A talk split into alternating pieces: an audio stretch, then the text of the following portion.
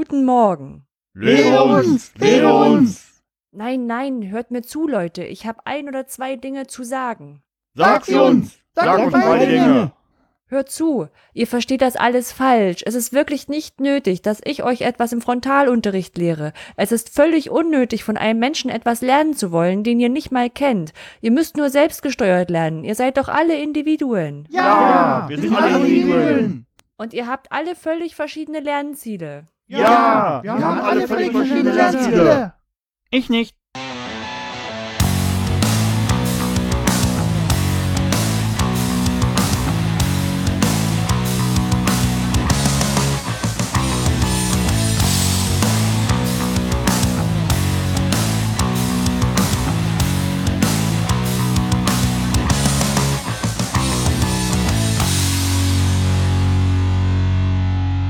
Bildung alt entfernen, Folge 15 vom 26. April 2019, direkt von der Agora der Bildung. Mit mir heute wieder mit dabei mein ungläubiger Jünger Oliver Tacke. Nein, ich bin der junge Ungläubige. Und ich bin der Bildungsheiland Anja Lorenz. Hallo. Hallo. Wie nennt man Heiland auf weiblich? Äh, Highlander? Highländerin. Weiß ich nicht. äh, nein, äh, wir, wir müssen vielleicht eine kleine Erklärung hinterher schieben. Ja, weil. Also ich glaube, weil ich glaube, das ist klar, dass es aus dem Leben des Brian war, was wir gemacht haben im Intro. Aber warum wir das jetzt machen, ist nicht klar. Äh, der Plan war eigentlich, das letzte Woche Karfreitag rauszubringen. Denn wie ich gelernt habe, darf man den Film auch nicht zeigen und öffentlich aufführen an diesem Tag. aber Podcast steht nicht drin im Gesetz. Podcast steht nicht drin. Nee, aber Olli hat zu wenig Zeit gehabt, beziehungsweise Prioritäten falsch gesetzt und deshalb mussten wir die Aufnahme verschieben. Ja, aber das Intro fanden wir so schön, dass Aber wir trotzdem gut. haben. Klar. Ja. Ja. Ja, das ist nur dazu zum Intro. Legen wir gleich los. Ähm, fangen wir mit Kommentaren. Ja, es gab ein paar nette Hinweise darauf, dass unser Podcast gehört wird. Also ich hatte einen zum Beispiel in einer Mail. Mhm. Geht's dir, geht's dir auch immer so, dass Leute, die du kennst, dass das immer ein bisschen komischer ist, wenn die dir sagen, dass sie dich hören, als wenn du so von Fremden per Twitter oder so, oder die du noch nicht getroffen hast? Nee, eigentlich nicht. Hm. Ja, okay, mir auch nicht. Genau, dann äh, sind wir erwähnt worden in dem schönen Podcast Bildung Zukunft Technik. Vielen Dank an Felix und Guido für die Erwähnung. Genau, da werden wir auch mal noch zurück hin verlinken, weil das auch ein sehr cooler Podcast ist, an den unsere Fundgro ein bisschen angelehnt ist. Also die haben auch immer coole Apps, Genau. die sie vorstellen. Ja. Genau, und dann gab's noch, ich, ich weiß gar nicht mehr, wie das losging, aber es, es gab irgendwas auf Twitter. Ach so, genau. Äh, irgendjemand hatte uns empfohlen als äh, Quelle, um sich mal mit dem ja, Manfred Spitzer auseinanderzusetzen, dem, was er sagt und was da vielleicht dran ist und was auch nicht. Und irgendwie gab's dann so ein bisschen Kreuzfeuer. Äh, mit Missver ich, ich hatte Gefühl, es ist ein Missverständnis, aber wer, wer will, kann da mal reingucken. Und vielleicht kann er mir das in die mal erklären. Ja, es ging irgendwie darum, dass äh, so nach dem Motto, wenn, wenn Spitzer jetzt nicht recht hätte, dann äh, würden ihn ja nicht so viele Leute einladen oder so. Es war ein bisschen, Ja, deshalb gibt es so viele Menschen, die an die flache Erde glauben, weil da ja was dran sein muss. Ja, und ich Also sag mal, ne? Talkshows sind ja ein best gutes Beispiel dafür, dass es nicht daran liegt, dass jemand irgendwie recht hat, bloß um eingeladen zu werden. Genau. Ja, also das nur zu Kommentaren. Wenn ihr mehr habt, immer gerne. Lesen wir vor. Schickt uns irgendwas. wenn ihr wollt. Auch wenn wir irgendwo falsch gelegen haben. Ich habe zum Beispiel festgestellt, dass ich letzte Woche ganz vergessen habe, ähm, also letzte Folge, ähm, die einzelnen Paper nochmal zu posten. Was jetzt nicht so wahnsinnig schlimm ist für die Leute, die uns abonniert haben, aber ich finde es immer sehr fair, wenn die Leute, also wenn, wenn man die Autoren auf Twitter findet, dass man die erwähnt und die die Chance haben, das zu hören. Ähm, das Ja. werde ich noch nachholen für die letzte Folge, irgendwie, nachdem ich die anderen mitgepostet habe. Ähm, also falls da irgendwie Rückmeldungen gibt, falls wir irgendwas falsch verstanden haben, falls wir irgendwas genauer wissen sollten, das wäre cool. Genau. Ja, dann machen wir Super. heute Folgendes. Genau, wir haben wi- wieder viel Zeit, um Sachen falsch zu machen. Äh, wir haben wieder News, jetzt nur noch aus dem Norden, nicht mehr aus dem ganz hohen Norden. Ge- Wir sind ja beide im deutschen Norden. Genau. Ansonsten, ähm, Mythos lassen wir heute weg. Ich habe überlegt, ob ich es überhaupt sagen werde, aber das, ähm, Vielleicht wäre es dem einen oder anderen aufgefallen. vielleicht wäre es dem einen oder anderen aufgefallen. Nächstes Mal wieder. Genau. Du hast ein Paper.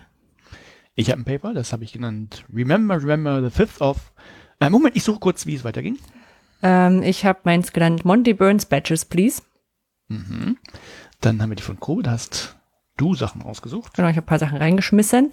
Ähm, bei Ich hatte auch noch was, aber Äh, ich habe den Link jetzt, kann ich kurz erwähnen, den Link muss ich dann nachreichen. Ja.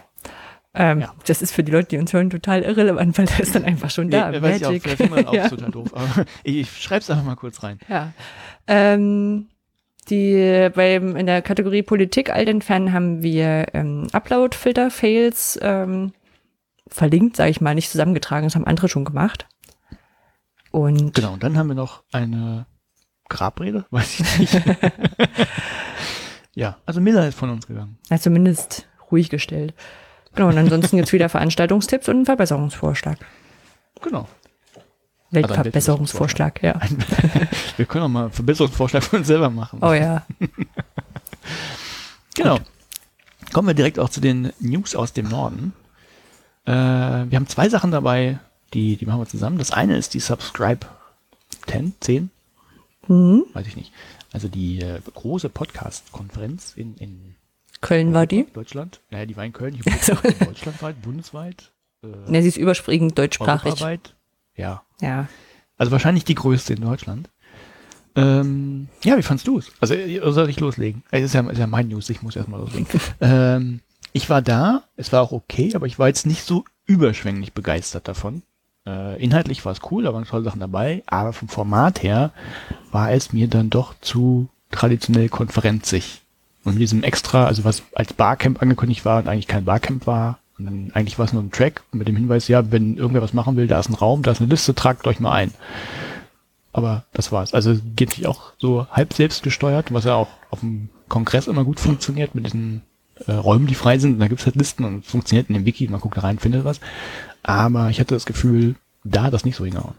Hm? Also man soll ja immer erst loben, haben die Pädagogen gesagt. Ja, mach ich, äh, Es gibt, genau, es gibt, äh, es gibt ganz viele Sachen, die richtig, richtig gut waren. Also ich glaube, das, das vorgefertigte Programm war schon in der, in der Vielfalt und der Breite ganz gut aufgestellt. Ähm, mit vielen Sachen, die, glaube ich, von AnfängerInnen bis äh, wirklich schon harte Profis interessiert hat.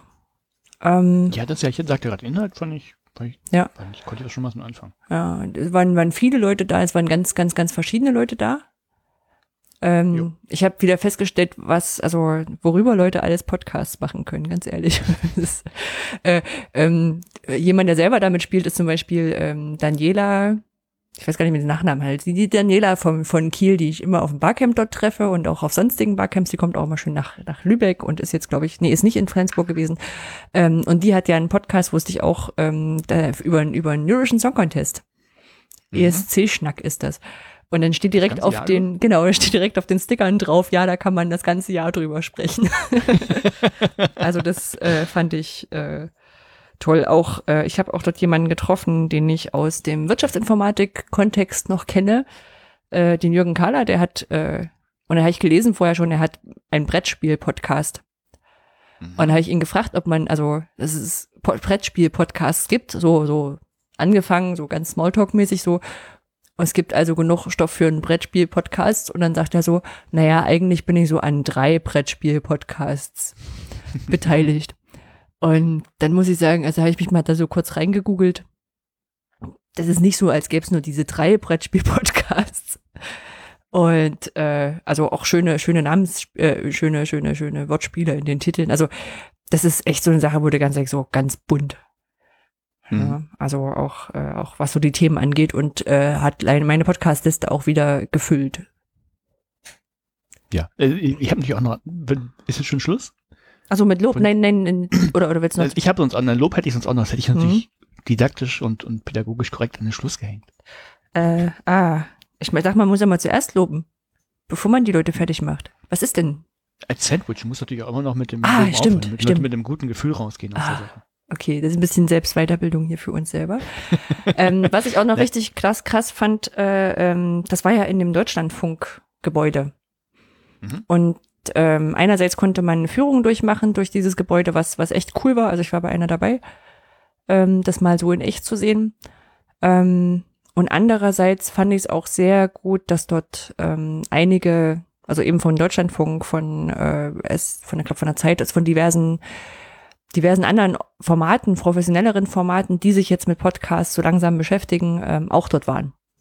Mhm. Ja, und das überhaupt kein Gegenspruch, kein Widerspruch war zwischen so ein Oh, paar. Hobby-Podcasts. Fällt mir gerade ein. Ja, Axel Voss war da. Axel Voss war da, genau, den habe ich gesehen bei dieser Führung. ähm, war es so, dass der, ähm, dass der Moderator, wir konnten kurz mit dem Moderator sprechen, der gerade dran war im Deutschlandfunk und war so, ja, was machst du jetzt? Und der so, ja, ich bereite mich jetzt gerade aufs Interview vor mit Axel Voss und überlege, was ich den so für Fragen stellen kann. Und wir so, ach, mach dann eine Live-Schalte. Und der so, nö, der kommt vorbei, der ist in der wohnt in Bonn. Und dann war er in so einem Vorbereitungsraum, also hat man auch gesehen, aber das war, also man hätte jetzt auch nichts sagen können, was jetzt irgendwie beiden Seiten hilft oder nur einer Seite. Nein, das war trotzdem witzig, als es dann hieß, oh, Axel Voss ist nicht Der ist bestimmt auch nur mit dem Fahrstuhl hochgefahren. ja.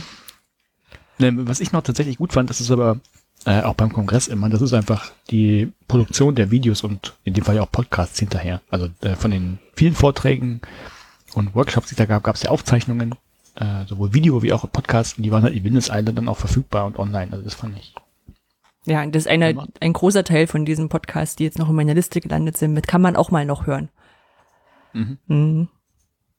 Ja. So, das ist Subscribe Nummer 10. ähm, Aber achso, ja, vielleicht, vielleicht noch als, äh, als Ergänzung dazu, ja, ähm, ich muss sagen, ich würde so ab und zu zu so Podcaster-Konferenzen mitgehen, aber eher auch so, wenn sie in der Nähe sind. Jetzt nicht so, dass ich sage, boah, ich muss da jetzt zu jeder hin. Ja, also ich glaube, der Aus, dazu kommt auch noch so ein bisschen Podcaster sind auch auf vielen anderen Sachen mit dabei. Ne? Also Digitale Woche Kiel hat einen Podcast-Tag. Ähm, beim Kongress gibt's eine Podcast-Ecke ähm, mit ganz vielen Sachen. Online kann man sich da echt gut dazu austauschen. Also Ja. Weiß ich nicht. Aber also ich fand's, fand's echt, in Summe fand ich es eine, eine coole Sache, unabhängig davon, dass ich jetzt sage, okay, muss ich jedes Mal unbedingt hin. Nee. Ja. Das hier hat's mir tatsächlich gereicht. Also dem Kongress sage ich ja selber, man muss man hinfahren, weil da viel drumrum ist. Mhm. Aber hier hätte ich gesagt, okay, hier hätte mir echt der Stream oder so gereicht. Hm. Der ist ja aber ja auch da. Auch noch, ne? Positiv. Gab einen Stream. Ja, ja. Gut. Dann äh, das vielleicht spannendste Neue von mir, was du natürlich schon weißt, aber die Welt da draußen noch nicht. Ach so, das, das, das, das, das muss ich weiter ausführen. Ähm, ich bin ja selbstständig nebenbei und habe da viel zu tun, deshalb auch die Verspätung diesmal. Aber ich bin nicht nur selbstständig, ich bin zum Teil auch wieder angestellt in Lübeck beim Institut für Lerndienstleistungen an der Technischen Hochschule in Lübeck. Ja, ist ein super Zufall, dass das jetzt wieder so geklappt hat. nee, also ähm, schön, dass das äh, wieder geklappt hat. Schön, dass du an dem, dass du wieder dabei bist. Genau, wer, wer das jetzt nicht zuordnen kann, Anja und ich sitzen jetzt wieder im selben Büro. Genau, da bin ich auch gespannt, wie sich das auf diese News-Section äh, Section aus, auswirkt, weil wir, also dieser Podcast ist ja gestartet damals, als du nach Norwegen gegangen bist und wir gesagt haben, wir müssen Genau. ja irgendwie mal miteinander reden. Aber schauen wir mal.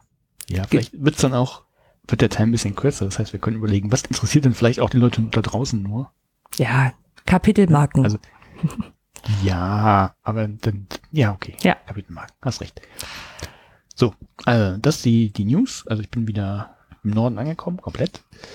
Ähm, Hast du schon Kuchen mitgebracht? Nee, ne? Nein, Ist noch Ich offen. warte extra, bist du wieder, Anja, Anja hat gerade Urlaub und äh, deshalb mache ich das nicht. Genau, ich komme Dienstag zurück. Hm, ich weiß. okay, jetzt muss ich den Kuchen auch liefern. Das heißt, Donnerstag Nee, oder ich Freitag reicht auch. Muss ich heute nicht mehr machen. So. Dann war ich in Berlin auf dem Moodle Hochschultreffen.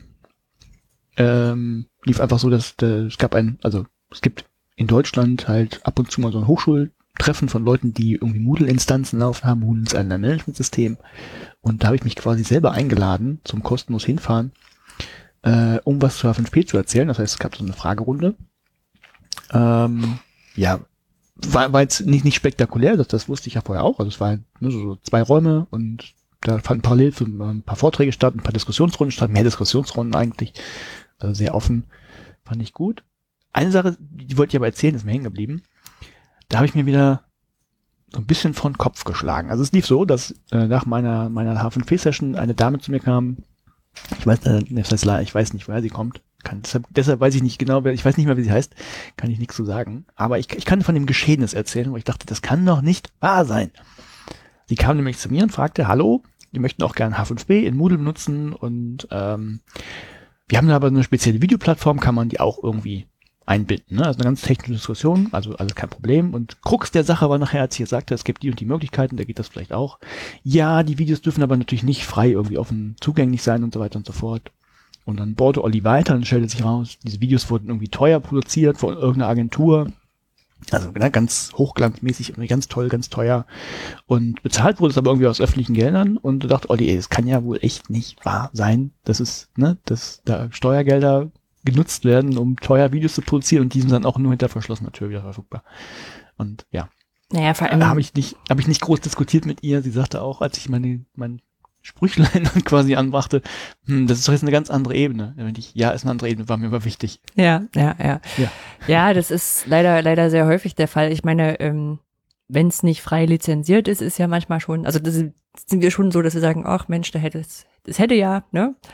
Aber das ist wenigstens kostenfrei und man kann es verlinken. Ähm, Nee, es war halt wichtig. Dann- also, das war die, genau die Notlösung. ja, dann, dann gibt's auch noch die andere Ebene, ähm, haben wir ja bei äh, On Campus auch häufig, ähm, dass Sachen produziert werden, auch zum Teil gefördert, weil, also wenn man jetzt so, einen- so einen Studiengang, so einen Online-Studiengang zum Beispiel hat, hat man ja so ein, ich sag mal, ein entwicklerisches Risiko, man, man baut den und nachher nimmt das keiner ab. Ähm, deswegen werden die Erstellungen von den Studiengängen häufig oder, oder wo es sich anbietet, auch gefördert. Und dann muss man die halt hinterher, wenn man so einen Studiengang ähm, bucht, äh, bucht man den tatsächlich. Ne? Also im grundständigen Studium frei, im Master kann das mit Kosten verbunden sein. Es ist insofern auch, naja, okay, es ist eine Wirtschaftsförderung. Ne? Also es ist keine Bildungsförderung, es ist eine Wirtschaftsförderung. Ähm, aber wenn, also ich finde es halt schlimm dann, wenn du sagst, du hast das groß aufwendig produziert und es können nur die Studierenden ran und alle anderen können einfach nicht ran. Also nicht mal gegen Mhm. Geld. Mhm. Ja. ja. Naja, Ja. aber das, Ja. das, das brauche ich dir nicht erzählen. Nein, das wollte ich nur davon berichten. Das Hochschultreffen an, zu Moodle an sich, sehr schön. Äh, wieder klein und fein, aber da dachte ich nur, äh. So, nächster Punkt. Ähm, kam letzte Woche, glaube ich, raus. Episode, oh, die, äh, doch, hier steht 165, äh, vom Episode 165 vom Open Science Radio. Und da will ich deshalb A, weil der Podcast sehr schön ist. Ich glaube, den haben wir hier auch schon mal erwähnt. B, weil ich da kurz was zu H5P erzählt habe. Punkt. Schön. genau. Habe ich, auf Nicht so Twitter, habe ich auf. Twitter gelesen als Ankündigung und habe ich auf meine Muss ich mal hören Liste gepackt. Ja, ist nicht groß. Sie hatten ah, schon von einer ganzen Weile, ich glaube 132 war, hatten sie auch gesagt, die Episodennummer, hatten sie mal das aufgerufen, wenn jemand schöne Werkzeuge kennt, die man irgendwie im Kontext von Open Science, also von offener Wissenschaft einsetzen kann, schickt uns doch mal irgendwie in drei Minuten, eine drei Minuten Aufnahme, stellt das kurz vor und das habe ich halt gemacht. Hm. Ja, weil ich, also äh, wer wie wissen will, hä? A5P ist aber zum Lernen und so, was hat das mit offener Wissenschaft zu tun, müsst ihr da reinhören. Du kannst ja jetzt auch gefragt, aber es wäre natürlich kontraproduktiv, wenn du es hier verrätst. Ich hätte jetzt eher auf äh, Publikationen der Ergebnisse oder wie auch immer. Oder? Nein, genau, getippt. wir verlinken das. Ja. So, was habe ich noch gemacht? Ich habe ein Kinderbuchprobe gelesen. Das ist schön, ne? Ja, Das wusstest du nämlich auch noch nicht. nein, Das da will ich auch, auch wissen, wie man, wie man in einen Kinderlese, äh, Kinderbuchprobe-Lesekreis reinkommt. Indem man einen lieben Freund in Berlin hat, der neben seinem eigentlichen Job auch Kinderbücher schreibt. Und da ich seinen, äh, ja, zwei, zwei Kinderbücher hat er schon geschrieben, die habe ich beide gelesen. Und da er wusste, dass ich von dem einen sehr begeistert war, hat er mich gefragt, ob ich sein neuestes nicht Probe lesen möchte. Und das habe ich getan. Hm. Ich weiß noch nicht, wie viel ich davon jetzt verraten kann, deshalb mache ich das nicht. Ist es also so, so, so, ein, so ein Roman-Kinderbuch oder eher so ein Bilderbuch? Ja, genau, ein Roman, nee, ein Roman-Kinderbuch, genau. Okay. Ja. Mhm. Das ist eine, ist eine, das kann ich jetzt, ich weiß leider nicht.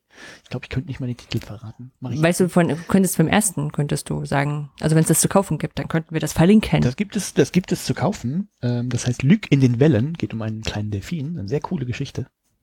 Können mhm. wir verlinken. Gut, damit ist, äh, kann ich den Autor jetzt auch sagen, ist Björn Kiene, falls ihn jemand kennt. Kommt auch aus der Hochschulwelt. Äh, ja. Ah ja. Aber mehr verrate ich, aber sehr, schön. Ich kann ja noch mal, kann man, wenn, wenn das Buch raus ist, kann ich es nochmal erwähnen. ja. Und dann haben wir jetzt zum Schluss von äh, meiner Seite wieder den, den zweiten Punkt, äh, wo wir beide involviert sind. Es geht um Sky Ticket. Mhm. Kennt jemand Sky Ticket? Also ich glaube, Alle, die Game of Thrones 50 gucken. 50 Prozent der, der Deutschen äh, haben jetzt für einen Monat ein Sky-Ticket. Das ist aber auch, glaube ich, deine Filterblase. Also ich würde jetzt auf 10% tippen, wenn überhaupt. Ja. ja. Zumal es also, Amazon auch verkauft hat, die Staffel. Also, Also äh, Game of Thrones läuft auf Sky Ticket, wer ein jetzt aus. Egal. Gut, Äh, ja. ja. also ich, ich habe mir für, für äh, sechs Wochen, das sind ja acht Wochen, dann irgendwie ein äh, Sky-Abo besorgt, damit ich die letzte Staffel von Game of Thrones gucken kann. Und diese App ist die ist, ist mit einer der schlechtesten Apps, die ich je gesehen habe. Ich weiß nicht, wer sich sowas ausgedacht hat. Also bis vor kurzem habe ich gelesen, äh, das Problem habe ich jetzt nicht, aber bis vor kurzem konnte man die wohl noch nicht mal mit einem Chrome-Stick benutzen. was es ja für mich schon komplett gekillt hätte. Eine andere Möglichkeit habe ich nicht, das zu gucken, außer auf dem Telefon dann oder so. Äh, also schon mal gruselig. Und dann muss man jedes Mal vor jeder Episode den Sicherheitscode eingeben, weil offensichtlich die Serie zu schlimm ist, um die von Kindern gucken zu lassen. Vor jeder Episode, immer wieder, auch wenn man die am Stück gucken will. Also ist jetzt hier nicht so relevant, weil es nur einzeln sind, aber ich habe, äh, was habe ich denn noch geguckt? Achso, äh, die, die aktuelle Staffel von The Walking Dead habe ich geguckt. Und da war das. Vor jeder Folge musste ich immer wieder diesen Code eingeben. Ich musste vor jeder Folge, immer auch wenn ich die am Stück geguckt habe, immer wieder von Deutsch auf Englisch umstellen. Äh, Wer, wer denkt sich sowas aus? Hast du schon die Gerätegrenze mal angetippst? Man darf ja irgendwie, man darf, ja, ja, ja genau, wir, wir haben gerade das Problem, man darf vier Geräte ähm, nutzen mit dieser App. Mhm. Also haben wir ähm, mein Handy und das Handy vom Hausmathematiker. Und ähm, wis- äh, Fun Fact, Chromecast zählt als Extragerät. No, das verstehe ich ja noch. Was, ja, wieso? Wenn ich das vom Handy aus auf den Chromecast streame. Ich kann ja den Chromecast nicht alleine an, anwählen. Naja, aber der Chromecast ist nachher das Gerät, das sich das anguckt. Hm. Das macht, das läuft ja nicht vom, vom Telefon auf den Chromecast-Stick, sondern. Ja, aber das damit habe ich schon zwei Geräte das quasi. mal. Ähm, und das Bescheuerte ist, wir haben jetzt, also wir haben Chromecast hier, dann waren wir übers äh, Osterwochenende bei meinen Eltern, haben dort den Chromecast genommen. Und als wir hier zurückkamen und ich wollte die, die zweite Folge nochmal gucken, weil die bei meinen Eltern so ein bisschen von, ähm, naja, sozialer Interaktion gestört war, äh, es mal so zu sagen, ähm, hat er, wie gesagt, nö, die Gerätegrenze ist erreicht.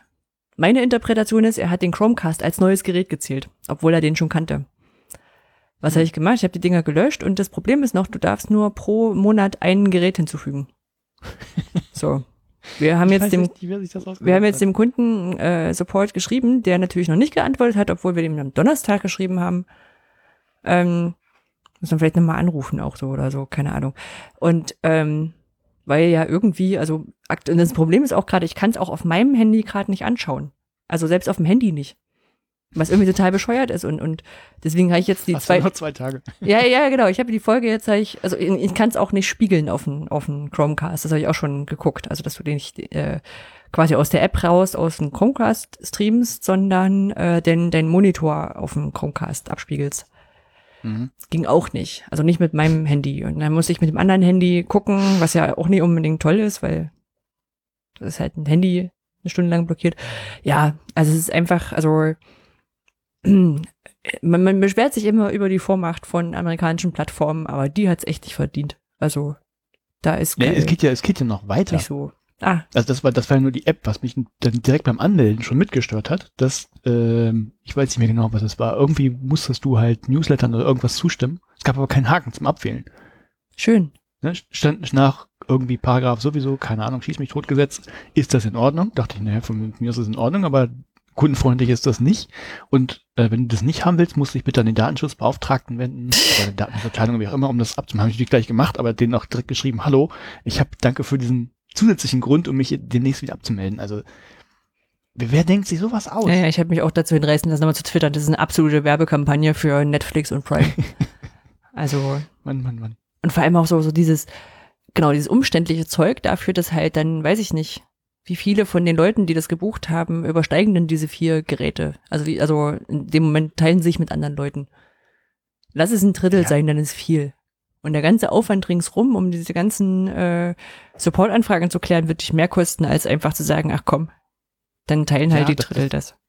ne, die, diese Begrenzung verstehe ich ja, die kann ich ja zumindest noch nachvollziehen, ne, das irgendwie bla bla, sonst, keine Ahnung, teilst du das mit zehn Leuten und so, hm, ja, ist egal, gäbe es auch andere Möglichkeiten, aber was, dieses, einfach dieses Umstellen der Sprache, ich meine, die, die App gibt es doch jetzt auch nicht erst seit gestern und selbst wenn es die seit vorgestern erst gäbe, das ist doch eine der ersten Sachen, die du irgendwie mit einstellen, also, dass es irgendwo abgelegt wird, also, selbst wenn es nicht irgendwo, selbst nicht, wenn es nicht mal zentral irgendwo auf dem Server gespeichert wird, diese Standardsprache oder so, aber wenn ich jetzt gerade Englisch eingestellt habe und dann die nächste Folge losgeht, dann kann die doch nicht in Deutsch losgehen. Ja. Wer, wer macht sowas? Ich bild mir sogar ein bei Netflix und Prime, die merken sich sogar je nach Serie, welche Sprache du guckst.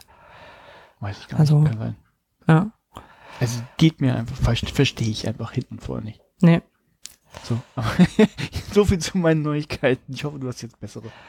Äh, ich hatte aufgeschrieben, ja, Subscribe 10 haben wir schon abgehakt. Ich Genau. war bei der OER 19 Ach ja, in Galway. in Galway. Ähm, das war, ich überlege gerade, die Woche vor Ostern, also zwei Wochen vor Ostern.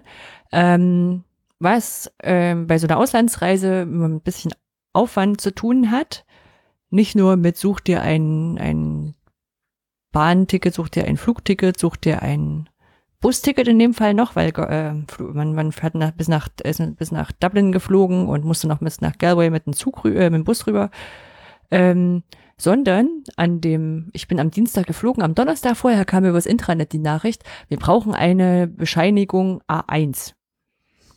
Das ist also, das ist so ein Ding, das bescheinigt dir quasi, dass du ähm, in Deutschland äh, sozi äh, äh, sozialversicherungspflichtig äh, beschäftigt bist. Und Aha. das braucht man wohl seit 2010 schon. Immer, wenn man ins Ausre Ausland geht und immer neu, also für jede Reise neu. Ehrlich? Aha. Brauchte ich nicht. Hab ich dir, hab ich dir noch nicht davon vorgeheult? Nee, da warst du noch nicht da. Und Nee, aber ich überlege, ich bin ja auch fürs IED nach Dänemark gefahren. ist richtig. Also es wussten auch die, die Leute von der Verwaltung oder so, die wussten das auch erst seit dem Donnerstag, als es rumkam. und das will ja was heißen. Und das Schlimme ist, die müssen das nach Kiel schicken. Und Kiel fragt das dann bei deiner Krankenkasse nach, diese Bescheinigung. Die stellen die aus, schicken die nach Kiel zurück und Kiel faxt die zurück oder sowas. Also es ist wirklich Passierschein A38 äh, mit einer anderen Nummer. aber wofür brauchen die das? Denn, um zu sehen, dass du dort nicht schwarz arbeitest. Wenn du auf eine Konferenz fährst? Mhm. Also Hä? das Problem ist einfach, äh, also wenn, wenn ich ähm, so ein paar Sachen äh, richtig gelesen habe, so ein paar Presseberichte, ich werde auch mal einen verlinken, ähm, das Problem ist einfach wohl, dass es gibt zwar schon seit 2010, aber es wird seit Anfang des Jahres automatisch äh, äh, ähm, digital möglich zu beantragen. Und seitdem wird es an einigen, in einigen Ländern stärker kontrolliert. Und mit dieser stärkeren Kontrolle gehen Aber irgendwie Strafzahlungen einher, die jetzt erst seit kurzem sind und deswegen sagen alle, oh, wir brauchen jetzt doch so ein Ding. Aber ich, ich verstehe das mit den Schwarzarbeiten noch nicht. Der Arbeitgeber sagt, hallo, du, du musst jetzt darüber für was auch immer, Konferenz. Musst Richtig. jetzt anhören, musst was beitragen. Richtig. Und du bist dann dort ähm, auf dieser Konferenz Ja. und dann gucken die quasi, ob du dort schwarz arbeitest. Also dann, dann sagen die, okay, bist du denn jetzt überhaupt hier und ähm, kriegst nicht irgendwie, was ich hier von den Leuten hier ein Honorar? Ist das so nur im Öldienst oder grundsätzlich? Nee, nee, es ist grundsätzlich. Ich glaube sogar, der, der öffentliche Dienst ist so ein, so ein Kollateralschaden. Das ist eher so was für ist für einen Klempner, der jetzt, keine Ahnung, von Deutschland in? Österreich. Äh, die EU hat sich das ausgedacht und jetzt, nachdem man es wirklich durchsetzt, offenbar seit Anfang des Jahres, äh, sind sie dran, das wieder abzuschaffen. also irgendwie, keine Ahnung, ich glaube, es gibt so bestimmte Länder, Frankreich war, glaube ich, dabei, Österreich war auf alle Fälle dabei. Also es gibt so ein paar, die das wohl strenger kontrollieren jetzt. Also gibt da so auch so ein paar Urban Legend Dinger, die dann durchgehen, aber es ist so, ja, es ist bescheuert. Hat vorher keiner gewusst. es wäre mir auch lieber von gewesen. Der, ich von der es nicht Logik gewusst. einfach her. Dein Arbeitgeber schickt dich dahin. Ja. Du hast also keinen Urlaub und fährst darüber und arbeitest vielleicht schwarz. Hm, Mit irgendwelchen Ahnung, Beraterverträgen, sonst was. hm, Sondern dein Arbeitgeber schickt dich dahin, der weiß das. Und der ja. Arbeitgeber sagt, hallo, mein Mitarbeiter, der fährt für uns dahin und arbeitet da. Hm. Das ist doch keine Schwarzarbeit. Wer, wer kommt da auf die Idee, Ja, das ist richtig. nur Um, um das nachzuweisen, hast du diese Bescheinigung mit. Also die Bescheinigung von deiner Krankenkasse. Ich brech zusammen. Hm? Ich muss auch sagen, es ist. Vielleicht ich doch wieder nach Norwegen. Äh, der, äh, äh, ja, aber gerade sagen, die sind außerhalb der EU, das stimmt schon. Aber wenn du in der EU arbeitest, äh, trifft sich das Gleiche. Glaube ich. Als Ausländer. oh Mann. Ja.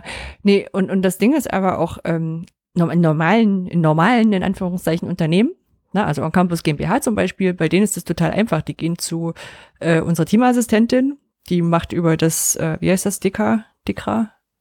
TÜV-Dings, wie, wie ist das, diese, dieses Buchungsverwaltungsdings. Ähm, über diese, diese Software fordert die das an und hat dann innerhalb von, je nachdem wie schnell die Krankenkasse ist, einen Ausdruck vorliegen. Bei uns muss das ja über Kiel gehen. Und es reicht wohl, Mhm. es reicht wohl auch aktuell noch den, den Ausdruck mit sich zu führen. Also ich musste ja dann, ich habe dann mit der Verwaltung telefoniert und mit meiner Krankenkasse telefoniert, ob es da nicht einen schnelleren Weg gäbe. Äh, Gab es dann auch, aber es war, also ich hatte dann nachher keinen mit. Äh, Ich hatte den Antrag mit, ich hatte den, den Dings selber nicht mit. Ich glaube, das, das, das Einfachste ist nachher zu sagen, du bist da, ähm, bist da privat. Also als Wissenschaftler sieht man es dir ja nicht an. Ich, ich verstehe mittlerweile echt bei vielen Stellen nicht mehr, wieso Deutschland überhaupt noch irgendwie halbwegs Äh, funktioniert. Wie gesagt, Deutschland ist nicht das Problem. Äh, Ja, das ist eine der- europäische der- der- Regel Regelung und das Problem sind die Länder, die da wirklich wohl äh, äh, Strafzahlungen verlangen. Wir haben das Stichwort Krankenkasse. Es gibt in Norwegen keine Krankenkassen. Mhm. Braucht man, das ist ein riesen Wasserkopf, den braucht man einfach nicht. So eine Pseudo-Wahlfreiheit. Oh, dann musst du dir aber die oder die aussuchen können. Das ist kompletter Bullshit in meinen Augen. Und das macht nur viel Verwaltungskrams und alles umständlich.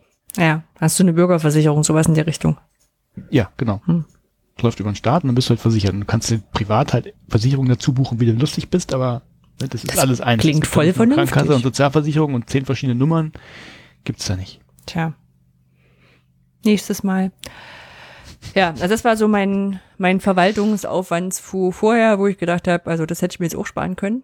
Zumal, also, also ich fahre ein, vielleicht zweimal bisher so, also im Jahr beruflich ins Ausland. Ne? Also so oft, manchmal, manchmal trifft es halt ein bisschen öfter. Aber eigentlich, wenn wir nicht gerade ein Projekt mit Dänemark haben, Mhm. bin ich eher so im deutschsprachigen Raum unterwegs. Na, Österreich ist auch schon wieder raus. Naja, aber naja, Naja. Viel Spaß. Gut. Gut, äh, Jetzt ich bin sagen, worüber ich nicht mehr kann. eigentlich, eigentlich war ich ja bei der OER 19, ähm, habe darüber auch, äh, also ich war da fürs, fürs Jointly-Projekt, weil wir im Jointly-Projekt auch Trend-Scouting machen sollen. Ähm, habe ich gemacht. Also habe dort, das ist eigentlich, ich muss ganz ehrlich sagen, so, so, wir sind ja hier unter uns Podcast-Hörerinnen und Hörern, äh, ist eine tolle, tolle Formulierung dafür, dass man ein paar Reisekosten beantragen kann. Ähm, wir hätten da auch durchaus ohne ähm, eigenen Beitrag hinfahren können. Aber in dem Moment, wo ich gesehen habe, dass wir das bezahlt kriegen, haben wir einen eingereicht. Und ich habe dir dort mal gezeigt, was so alles mit Jointly, äh, was so bei Jointly quasi so alles für die OER-Community an Angeboten bisher entstanden ist. Ja, schon cool. Ähm, das werde ich auch verlinken, die, die Slides. Und ähm, ich habe noch einen Blogbeitrag geschrieben, weil Trendscouting für mich ja auch sowas ist mit, ähm, ist ja schön, wenn ich es weiß, aber Oh, das kommt da mir vorbei. Ja. Äh, ja, ich habe den noch nicht, wir haben den noch nicht so gepusht, weil ich äh, habe den Ah. vor meinem Urlaub äh, geschrieben.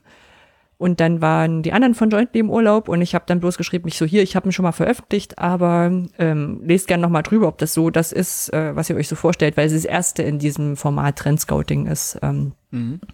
Deswegen habe ich das auch noch nicht so gepusht. Ähm, ja, was vielleicht so ein bisschen herauszuhoben eben ist, ähm, OER wird dort sehr, sehr weit gefasst. Also das zählt sämtliches Open Education, Open Practices und sowas mit rein. Mhm. Muss auch ein Stück weit sagen, was bestimmt auch dadurch kommt, dass in vielen Ländern, die dort vertreten sind, Fair-Use-Regelungen äh, die Regel sind.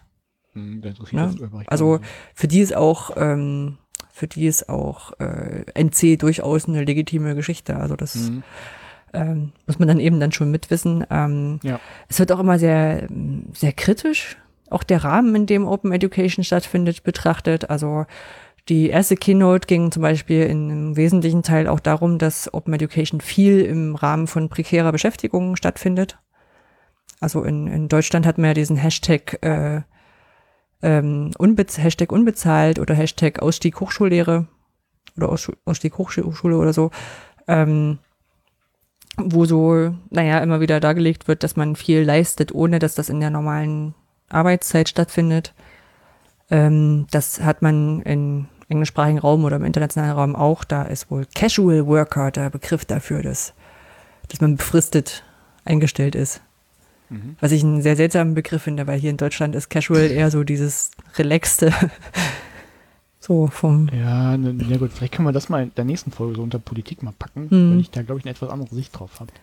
Das wäre vielleicht ganz spannend. Mhm. Ja, machen wir mit. Ansonsten, ähm, was so noch zwei Themen waren, äh, FemEdTech, also ein kleines Netzwerk, was sich ähm, feministisch, äh, feministischen Aspekten im E-Learning oder so mit, mit, äh, mit, mit äh, verschrieben hat und das, äh, wie haben Sie es beschrieben, die Leute sichtbar machen möchte, die es sonst nicht sind. Und Auch nicht nur auf Frauen be be ähm, bezogen, das muss man beim Feminismus ja immer dazu sagen, auch wenn es immer nach Frauen klingt, es geht ja immer um Herausstellung von allen. Nicht allen geht es darum, aber den meisten, die das, also die so auf der Sache mit sind. Äh, Und ähm, Ja. als Stichwort noch Neokolonialisierung. Das war ein weiteres Panel, ähm, wo auch äh, jemand aus, ich glaube Südafrika war sie. Oh, das war die andere, ich bin mir nicht sicher. Also eine aus Südafrika und eine aus Kolumbien, glaube ich. Ähm, und die auch gemeint haben, also ein Großteil von OER kommt halt eben aus Nord, äh, Nordamerika und aus Europa. Mhm. Und ähm, das ist halt so äh, für die für die afrikanischen Länder schon so ist, dass die quasi selber eigene Sachen mit reinbringen müssen und die eigene Kultur berücksichtigt werden müssen und so. Na, es ist so war so ein ein Ding mit. Ansonsten, ja, vielleicht. Aber, aber wo ist da der, der Kolonial, Kolonial, Kolonialisierungsaspekt? Naja, das ist wie, also ich habe da ein bisschen die, die Vergleiche gezogen, wenn man, ähm, naja, mit solchen äh, Gleichberechtigung Mann-Frau-Geschichten argumentiert, dass dann immer nur Männer auf den Bildern sind und immer nur männliche Sachen dargestellt werden, ist es halt dort eben auch so, dass dann immer nur weibliche, äh, immer nur weiße Menschen dastehen, vielleicht auch in Kontexten, die sich auf Afrika nicht richtig abbilden lassen. Zudem Aber Afrika ja auch noch ganz unterschiedlich ist. Ähm, das merkst du vielleicht in dem Sinne, oder wo ich jetzt neulich gedacht habe, ähm, es gibt jetzt gerade bei Emox gibt's einen ähm, MOOC zu ähm, rechtlichen Geschichten. Mhm. So, ne? Und dann, den habe ich mir schon, ich habe mal reingeschaut und habe dann gedacht, naja, gut, okay, das ist, betrifft ja jetzt die österreichische Gesetz, äh, Gesetzgebung. Ja, und da hast du schon einen Unterschied. Ja, aber das, ich verstehe unter Kolonialisierung eher was, was ich anderen aufzwänge. Ich meine, die Inhalte sind da und dass die, wenn ich die in, in Österreich herstelle oder produziere, dass die irgendwie einen österreichischen Geschmack haben, verstehe ich. Mhm. Ja, ich du, du schickst hier jetzt nicht irgendwie, keine Ahnung, nach, nach äh, Uganda und sagst, ihr, ihr müsst jetzt bitte diese Videos benutzen. Mm, nee, ich glaube auch, das ist eher so ein Pull-Ding statt ein Push-Ding. Also das so in dem Moment, wo halt relativ viel aus Nordamerika und, und Europa kommt. Ähm, ich glaube, es ist dann eher immer so einerseits eine Sensibilisierung für die Nordeuropa äh, nord nord nordische Halbkugel. Kannst du nicht richtig gut zusammenfassen. Nee, für den, ich, ich verstehe durchaus ja? das Problem, glaube ja. ich, aber ich sehe es nicht als Kolonialisierung. Ich meine, ich kann ja nicht, wenn ich jetzt an, angenommen, ich mache jetzt irgendwie ein Video, wo ich irgendein Thema vorstelle, kann ich doch nicht alle Interessen der ganzen Welt irgendwie berücksichtigen, nur weil das vielleicht auch hm. anders irgendwo benutzt wird. Ich meine, wäre schön, wenn ich das könnte, aber. Hm. Nee, ich glaube auch nicht. Utopisch. Ich glaube, wie gesagt, ich glaube auch nicht, dass das der Appell war, das alles abbilden zu wollen, sondern wirklich äh, darauf aufmerksam zu machen. Und dann, dann habe ich auch für mich den, den Schluss rausgezogen, okay, ich verstehe es. Ja, ich finde den Begriff. Man halt. kann, ja, ja, da weiß ich, weiß ich nicht. Also ich glaube, wichtiger ist, dass, ähm, dass das intern in den Ländern klar ist und dass sie sagen, okay, ähm, wir können uns jetzt nicht nur darauf verlassen, dass wir, dass wir Inhalte aus Amerika zugeschickt kriegen. Mhm. Also wie du auch in Deutschland, so wie in Deutschland ja auch sagst, wir machen MOOCs auf Deutsch, die deutsche Sachen berücksichtigen, wo der Zugang dann auch gegeben ist. Ja. Ja, jetzt hatten wir noch vielleicht noch ein paar Sachen, die ich eher verlinke, als jetzt groß auszurollen. Ähm, Workshop zu Wikidata hatte ich, das war echt cool, weil es mhm. auch wirklich schön, schön schnell ging mit drei Links, äh, man eine Abfrage starten konnte und äh, naja, man relativ schnell kapiert hat, wie das strukturiert ist und ein bisschen abändern konnte. Ähm, auch übrigens im Kontext von, äh, wie kriegt man raus, welche, welche Menschen unterrepräsentiert sind im Wikidata-Netzwerk. also ähm, eben genau zu gucken, was weiß ich, wir haben hier eine Liste von Nobelpreisträgern und Trägerinnen und äh, kriegen mal raus, wie viele davon weiblich sind. Oder was anderes als weiblich und männlich. Ja. Genau, und dann gab es das OER Policy Registry, das wurde da gelauncht. Ist auf der OER World Map, die wir ja schon ein paar Mal, glaube ich, dabei hatten. Ähm, die haben sich äh, Policies, die dort gelistet waren, genommen und haben die dann entsprechend auch eingeordnet kann man gut jetzt äh, mit ein paar Statistiken sich anschauen. Das kann man sich mal angucken. Es gab den Visual Thinkery, äh, Thinkery Remixer. Das war nur ein ganz kurzer Beitrag, der war auch richtig, richtig cool. Ähm, das sind einfach so ein paar SVG-Grafikdateien zum Teil und da kann man so selber die Farbe ändern und eine Beschriftung ändern und so. Das ist ein nettes kleines Tool gewesen. Es gab die Plattform Enquire, die sie vorgestellt haben, Enquire It für Citizen Science. Mhm. Also wo man so, so, ich habe zwei, zwei Sachen mal ausprobiert, das waren in der Regel Fragebögen. Na, und wo man damit quasi einen, einen Datensatz füttert, ähm, der dann zusammengeführt werden kann. Und was dort auch wieder sehr schön war, ähm, sie haben es Alt-Formats genannt, also alternative Formate mit sieben Minuten Vorträgen, ähm, die nicht nur äh, Projekte vorgestellt haben, sondern auch sowas wie, äh, warum ich von OER enttäuscht bin.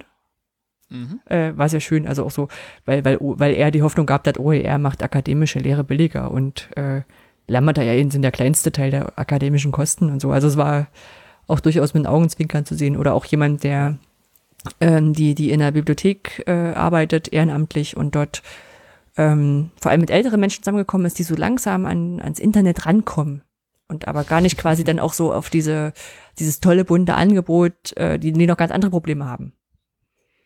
Ja, so das das waren das waren schöne Geschichten. Und ich habe es ja auch im Blogbeitrag geschrieben, deswegen ist es egal. Ich habe überlegt, ob ich es auch mal irgendwann mache. Ähm, sie hatten einen Vortrag, der von niemandem gehalten wurde. Also, Was? ja, ja, genau. Also, also äh, unter der Einreichung unter dem Synonym CC0 mit, Als äh, Anonymous, oder? bitte? Nein. Als Anonymous? Genau, so in etwa. Und ähm, Ah. also so nach dem Motto, äh, man, man CC0 ist halt die, die krasseste Öffnung überhaupt. Und um das quasi konsequent umzusetzen, soll der Vortrag von niemandem gehalten werden. Ähm, wurde dann entsprechend wurde zugesendet per E-Mail, wurde dann geöffnet und äh, war dann so, ich mal so Text, der so durchlief. ähm, das war sehr cool, hatte was Künstlerisches, war trotzdem, also man hat im ersten Moment gehabt, ja, ist jetzt aber eher auch so ein Frontalding. Mhm. Wobei, wenn man länger drüber nachdenkt, bloß weil da vorne jetzt Text drüber liegt, äh, ähm, sind wir zwar so sozialisiert, dass wir jetzt ruhig dann zuhören und so und mitlesen, aber es verbietet uns ja jetzt niemand, uns sofort damit auseinanderzusetzen. Ja. ja also äh, fand ich fand ich ein spannendes Ding, hatte so ein bisschen Banksy-haftes. ja, ansonsten Irland ist eine ist eine tolle Sache. Ich war ich war froh, dass ich vor schon vor einiger Zeit dann im Urlaub dort war, weil das das bisschen Konferenz mit Kriegen links rechts ist da einfach zu wenig. Ja, OER 19. Dann hab ich ein, äh, war ich bei der, für die Delphi, die deutsche E-Learning-Fachtagung Informatik, also von der, von der Gesellschaft für Informatik, die, sie heißt jetzt nicht mehr E-Learning-Facharbeitsgruppe, die haben sie jetzt kurz, kurz umgenannt, ich habe es vergessen, Bildungstechnologien heißen sie jetzt, glaube ich. Ähm, da gibt es eine Konferenz, die heißt Delphi, die findet im September statt, da habe ich zwei Paper gereviewt. Das war sehr knapp. So ein, so ein Ding, wenn man eine An Knapp, knapp von der Zeit oder knapp vom Durchkommen? äh, knapp von Anja hat total verpasst. Ich habe eine Anfrage gekriegt, ob ich das machen möchte. Und diese Anfrage war quasi schon damit verbunden, wenn du das machen möchtest, dann klick hier und lade hier die Paper runter. Du hast Zeit bis zum, keine Ahnung, irgendwie von vor einer Woche. Ah. Und ich das aber nicht gelesen habe. Ich habe nur gesehen, so möchtest du es machen. Habe ich geantwortet, ja klar, kann ich das machen. Und naja, dann habe ich die Erinnerung geschickt bekommen, äh, bitte, bitte schaut, dass ihr das pünktlich einreicht. Wollte ich schon rummeckern, würde sagen, was ist das hier für eine kurzfristige Deadline, aber es, es lag an mir.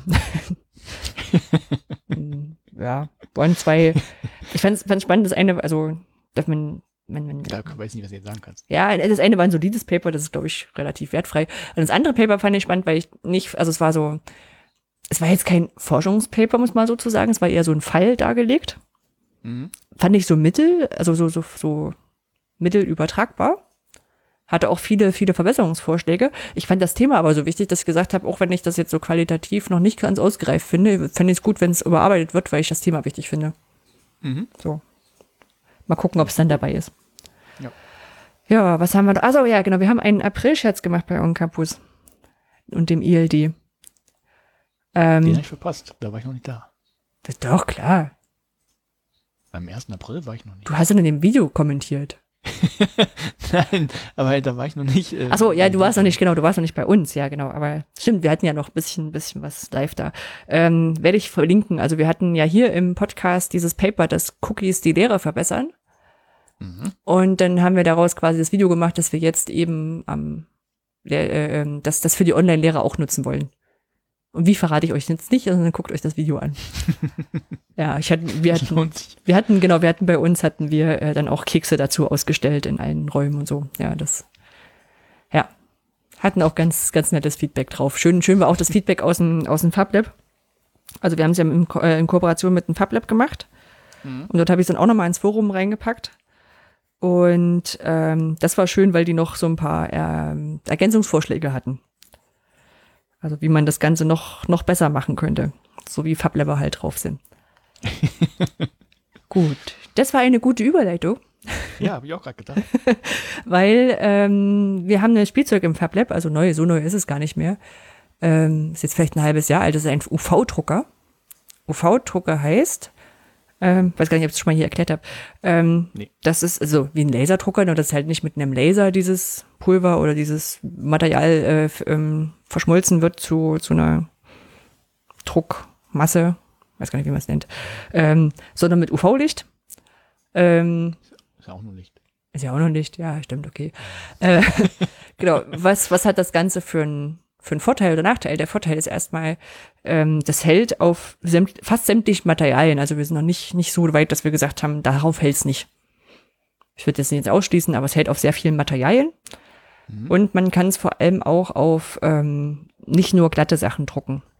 Weil der Druckkopf hat ein bisschen Abstand und damit ähm, kann man da auch äh, so ein bisschen gerundete Sachen oder ein bisschen unebene Sachen bedrucken. Mhm. Ähm, zum Beispiel haben die für den, äh, für den Roboter, den sie dort bauen, den, den, den lebensgroßen, äh, haben sie die Augen, die, die, die Iris da drauf gedruckt. Und ich habe mir neulich eine Handyhülle bedruckt. Genau, das Foto habe ich ja gesehen. Ich genau. Auf dem Foto sah es großartig ja, aus. Mit, mit, dem, mit dem Logo von den Podcasts. Ich sage es jetzt hier einmal, weil ich es immer dazu sage, leider mit der falschen Schriftart, weil äh, Scheitern, Scheitern, schöner Scheitern äh, im FabLab ist es ja immer so, ich habe dieses diese Bilddatei gemacht und habe die als SVG abgespeichert, allerdings war der Text noch als Text abgespeichert. Mhm. So, und was dieser Computer, den wir dort eingesetzt haben, der auf dem die Software installiert ist, nicht hatte, war die Schriftart dazu. Also denkt sich der Computer, nehme ich halt irgendeine andere Schriftart und wir haben nicht drauf geachtet. Deswegen muss man, wenn man sowas macht, bei UV-Druck oder, oder sämtlichen anderen Sachen, wo man, ich sag mal, nicht nur einfach das Ganze auf den, auf den Drucker gibt, äh, muss man dann nachher die Schrift in Kurven umwandeln. Dann weiß der Rechner nicht mehr, dass es Schrift ist, dann kann man die auch nicht mehr, keine, keine Rechtschreibfehler mehr rausmachen, richtig gut. Aber dann wird es richtig gemacht. Ja. Und äh, das EduCamp-Logo ist da auch drauf. Ja. Ansonsten ein bisschen gebastelt, noch den, den Mikrofonhalter verbessert. Ich nehme jetzt erstes Mal mit, mit ähm, autonomem Mikrofonhalter auf. Bisher war mein Mikrofonhalter am Schreibtisch festgemacht. Jetzt habe ich es an so einem Stab. Damit, wenn ich am Schreibtisch wackel, wenn ich hier irgendwas aufschreibe, das Mikrofon nicht mitwackelt. Ja. Weiß nicht, wenn, das, wenn ihr es hört, das, dieser Stab ist auch nicht so wackelunsicher. Muss dazu sagen, das ist jetzt ein. Wo ist der Stab angebracht? Ähm, an der Platte unten.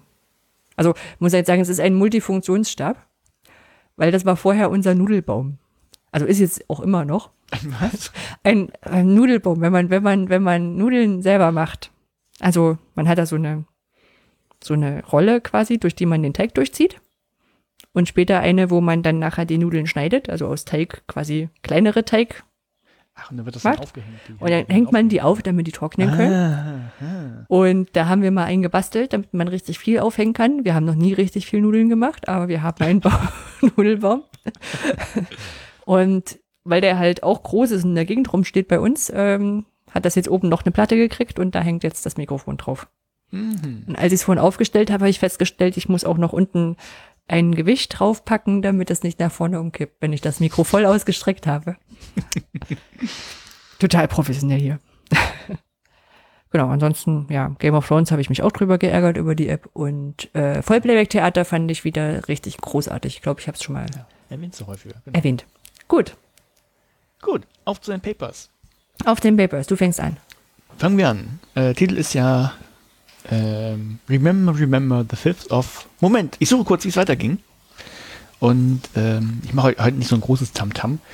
Ähm, es, es geht einfach um das Thema Gedächtnis und ähm, also verbunden mit dem Internet. Der Titel des Papers ist The Digital Expansion of the Mind, Implications of Internet Usage for Memory and Cognition. Also quasi eine digitale Erweiterung des Gehirns oder des äh, Geistes und so Schlussfolgerungen äh, oder, oder äh, Schlussfolgerung, so Auswirkungen der Internetnutzung auf die Gedächtnisleistung und das Denken. Die beiden Autoren sind Elizabeth Marsh und Suparna Rayaramp, wahrscheinlich aus Indien, klingt so ein bisschen indisch. Erschienen im Journal of Applied Research in Memory and Cognition im Elsevier Verlag. äh, ja, geschlossene Lizenz, aber frei zugänglich, das ist ganz schön. Äh, Tatsächlich frei zugänglich oder mit Hilfsmitteln? Nein, man braucht kein Sahab. Ah, okay. Also es ist eine geschlossene Lizenz, aber ähm, das, das ist viel besser, weil man Sci-Hub ja nicht nutzen sollte. Genau, heißt, heißt dann auch, da es ja das frei zugänglich ist ähm, im Netz, äh, also bei, bei diesen Elsevier-Plattformen auch irgendwie, ich glaube Science Direct oder irgendwas war das. Ah ja klar, steht ja auch da unten. Äh, Science Direct, äh, dass ich es in HTML auch angucken kann. Das heißt, ich habe wieder Hypothesis angeschmissen und meine Kommentare auch reingepflanzt. Das heißt, wer da die braucht. Also alles, was ich hier so erzähle, steht da auch quasi als Kommentar noch schon, jetzt schon dran. Äh, der Prozess war ziemlich schnell, fand ich. Also eingereicht oder äh, eingegangen ist am 14. November 2018 und akzeptiert am 29. November 2018, war also nicht viel zu machen. Und dann kam es am 19. Januar 2019 auch schon online raus. Also verdammt schnell. Muss man auch mal sagen. Hm. So, also, worum dreht sich dieses Paper? Äh, ist ein, ich habe gar nicht geguckt, wo, wo, die, wo die beiden sitzen, so ähm, fachlich. Aber ist halt kein, kein, kein äh, Experimentalpaper oder sowas, sondern eher so, so ein, ja, so, so ein großer Überblick wieder mal, mal über ein Thema. Und das, das Ziel, das sie sich gesetzt hatten, war einfach mal, sich den Einfluss der Internetnutzung auf verschiedene Aspekte von, von Denken eben zu untersuchen. Und also die Fragen, die sich groß gestellt haben, die großen Fragen, also wie verändert es das Denken, äh, wenn man auf das Internet vertraut, letztlich? Also was macht das? Eine ganz, ganz große Frage. Und ähm, angefangen haben sie einfach mal so mit so einer Feststellung, das haben sie quasi so als, na jetzt nicht als Hypothese, aber das haben sie mal vorausgesetzt. Sie haben gesagt, dass das Internet heute sowas wie eine digitale Erweiterung des Geistes ist, war ja auch der Titel des Beitrags. Ja, das bedeutet letztlich, dass ähm, einige Informationen halt im Internet irgendwie liegen und die werden dann von eben für sich selber internalisiert. Das heißt, wenn man irgendwie Informationen braucht, und auch dann, wenn man sie braucht, holt man sie sich einfach aus dem Netz, wie so eine, wie von einer Festplatte, jetzt brauche ich es gerade, jetzt hole ich mir das. Ein Beispiel wäre irgendwie, da kann ich mir einen Nagel in die Wand schlagen, weiß nicht, wie das geht, gucke ich mir das Tutorial-Video an. Also dann, wenn ich es brauche. Und jetzt nicht irgendwie auf Vorrat gehortet, ich mache einen Kurs, damit ich weiß, wie ich einen Nagel in die Wand schlage und eine Schraube reinbohre und sonst was, sondern genau das, was ich brauche, das hole ich mir halt. In dem Moment, wenn ich es brauche. Ähm, so, andersrum geht es natürlich auch. Das heißt, einige Informationen, die ich habe, die kann ich dann auch, steht nicht im Paper, aber externalisieren. Ähm, das heißt, ich lege die da irgendwie ab in irgendeiner Form. Also ich mache mir, was weiß ich, in, ähm, meine Ideen sammle ich in einem Blog und schreibe die da rein. Natürlich noch andere ähm, Auswirkungen nachher, aber das geht halt auch. Also so ein, äh, so ein externer Speicher ist dann das Internet quasi.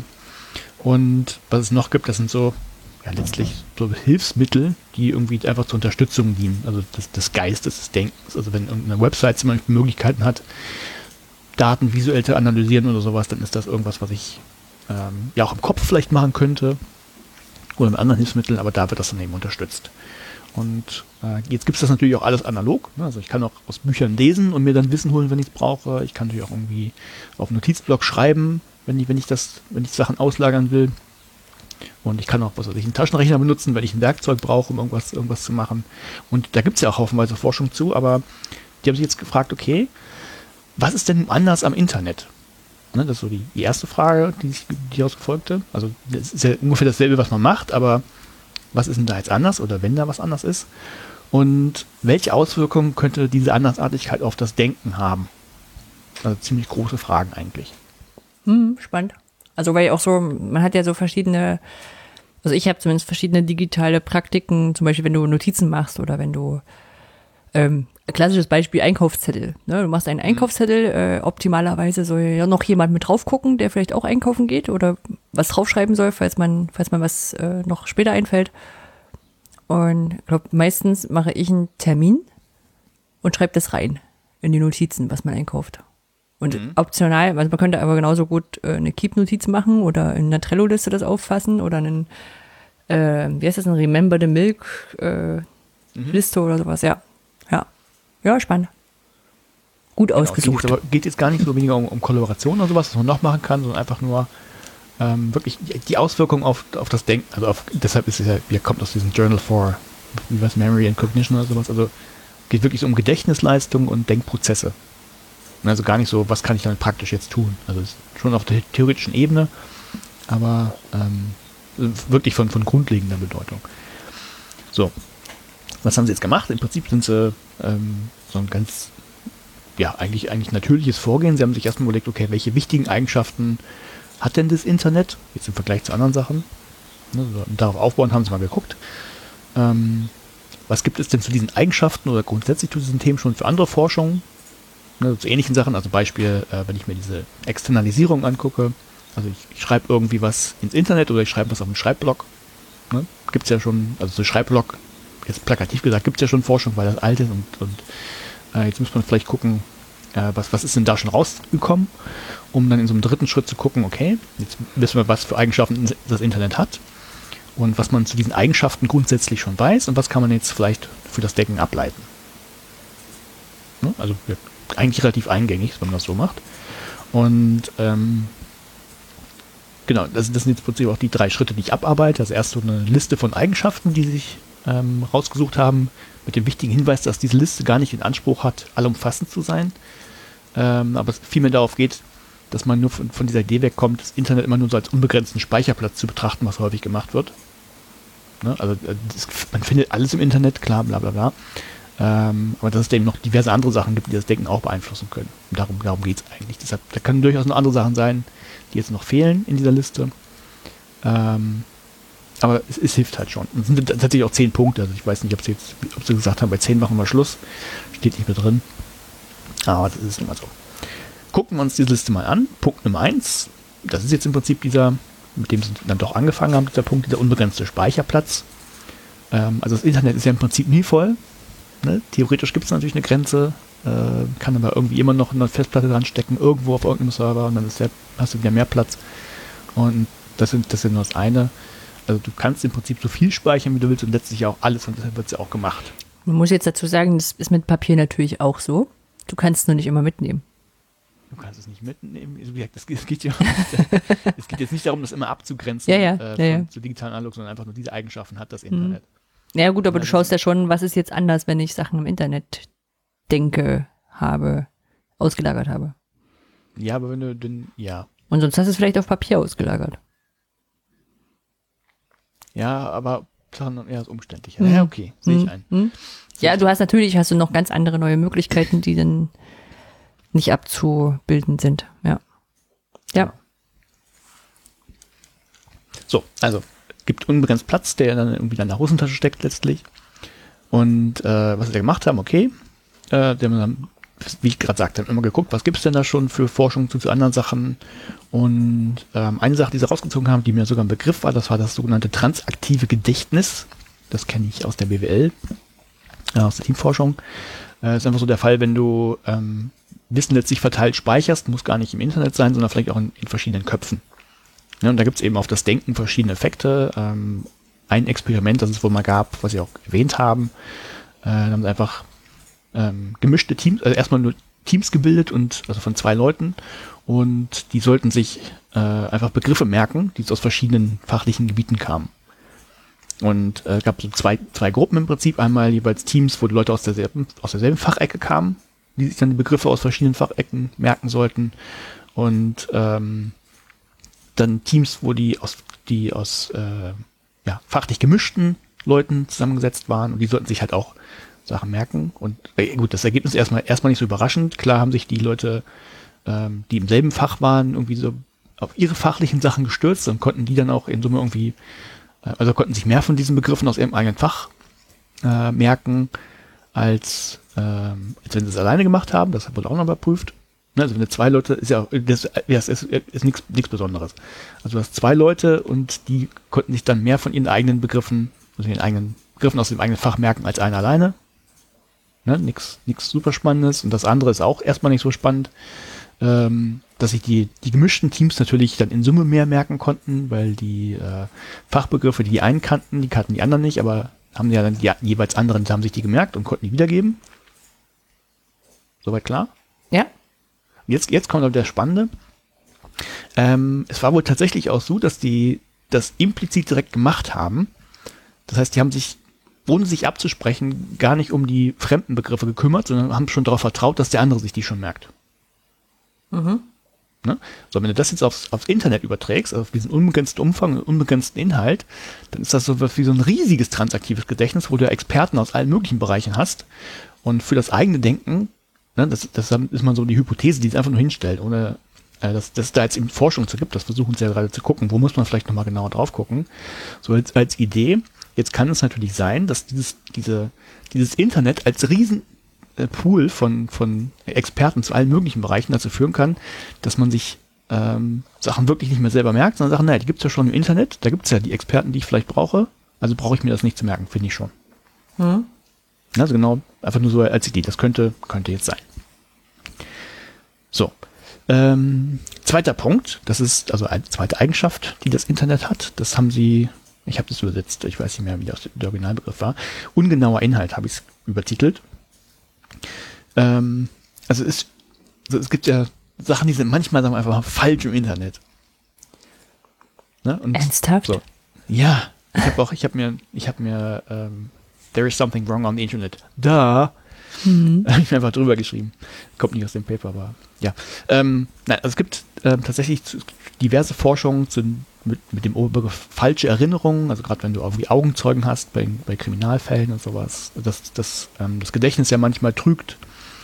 Und es gibt aber letztlich noch nicht so viel Forschung dazu ähm, für das Internet, also was, was wie äh, falsche Erinnerungen da halt bewertet werden. Das Problem ist wohl, ähm, dass es so eine psychologisch wohl so eine Tendenz gibt, Fakten, die niedergeschrieben sind, ne, als wahr anzuerkennen. Also anders als bei den Augenzeugen, die jetzt vielleicht sich irgendwas gemerkt haben und dass sie dann irgendwie, also die Erinnerungen, die täuschen ja dann auch, ne, das, ich glaube, das ist jetzt auch kein, kein neues Wissen mehr, dass, dass eben das meistens nicht so exakt so war, wie man glaubt, dass es war.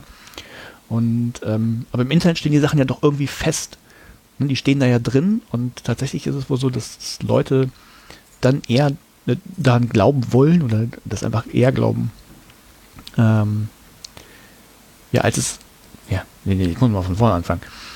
Oder anders. Es gibt einfach diese Tendenz dazu, dass, dass Fakten, die irgendwo stehen, als wahre anzusehen, als wenn ich es nur irgendwo höre.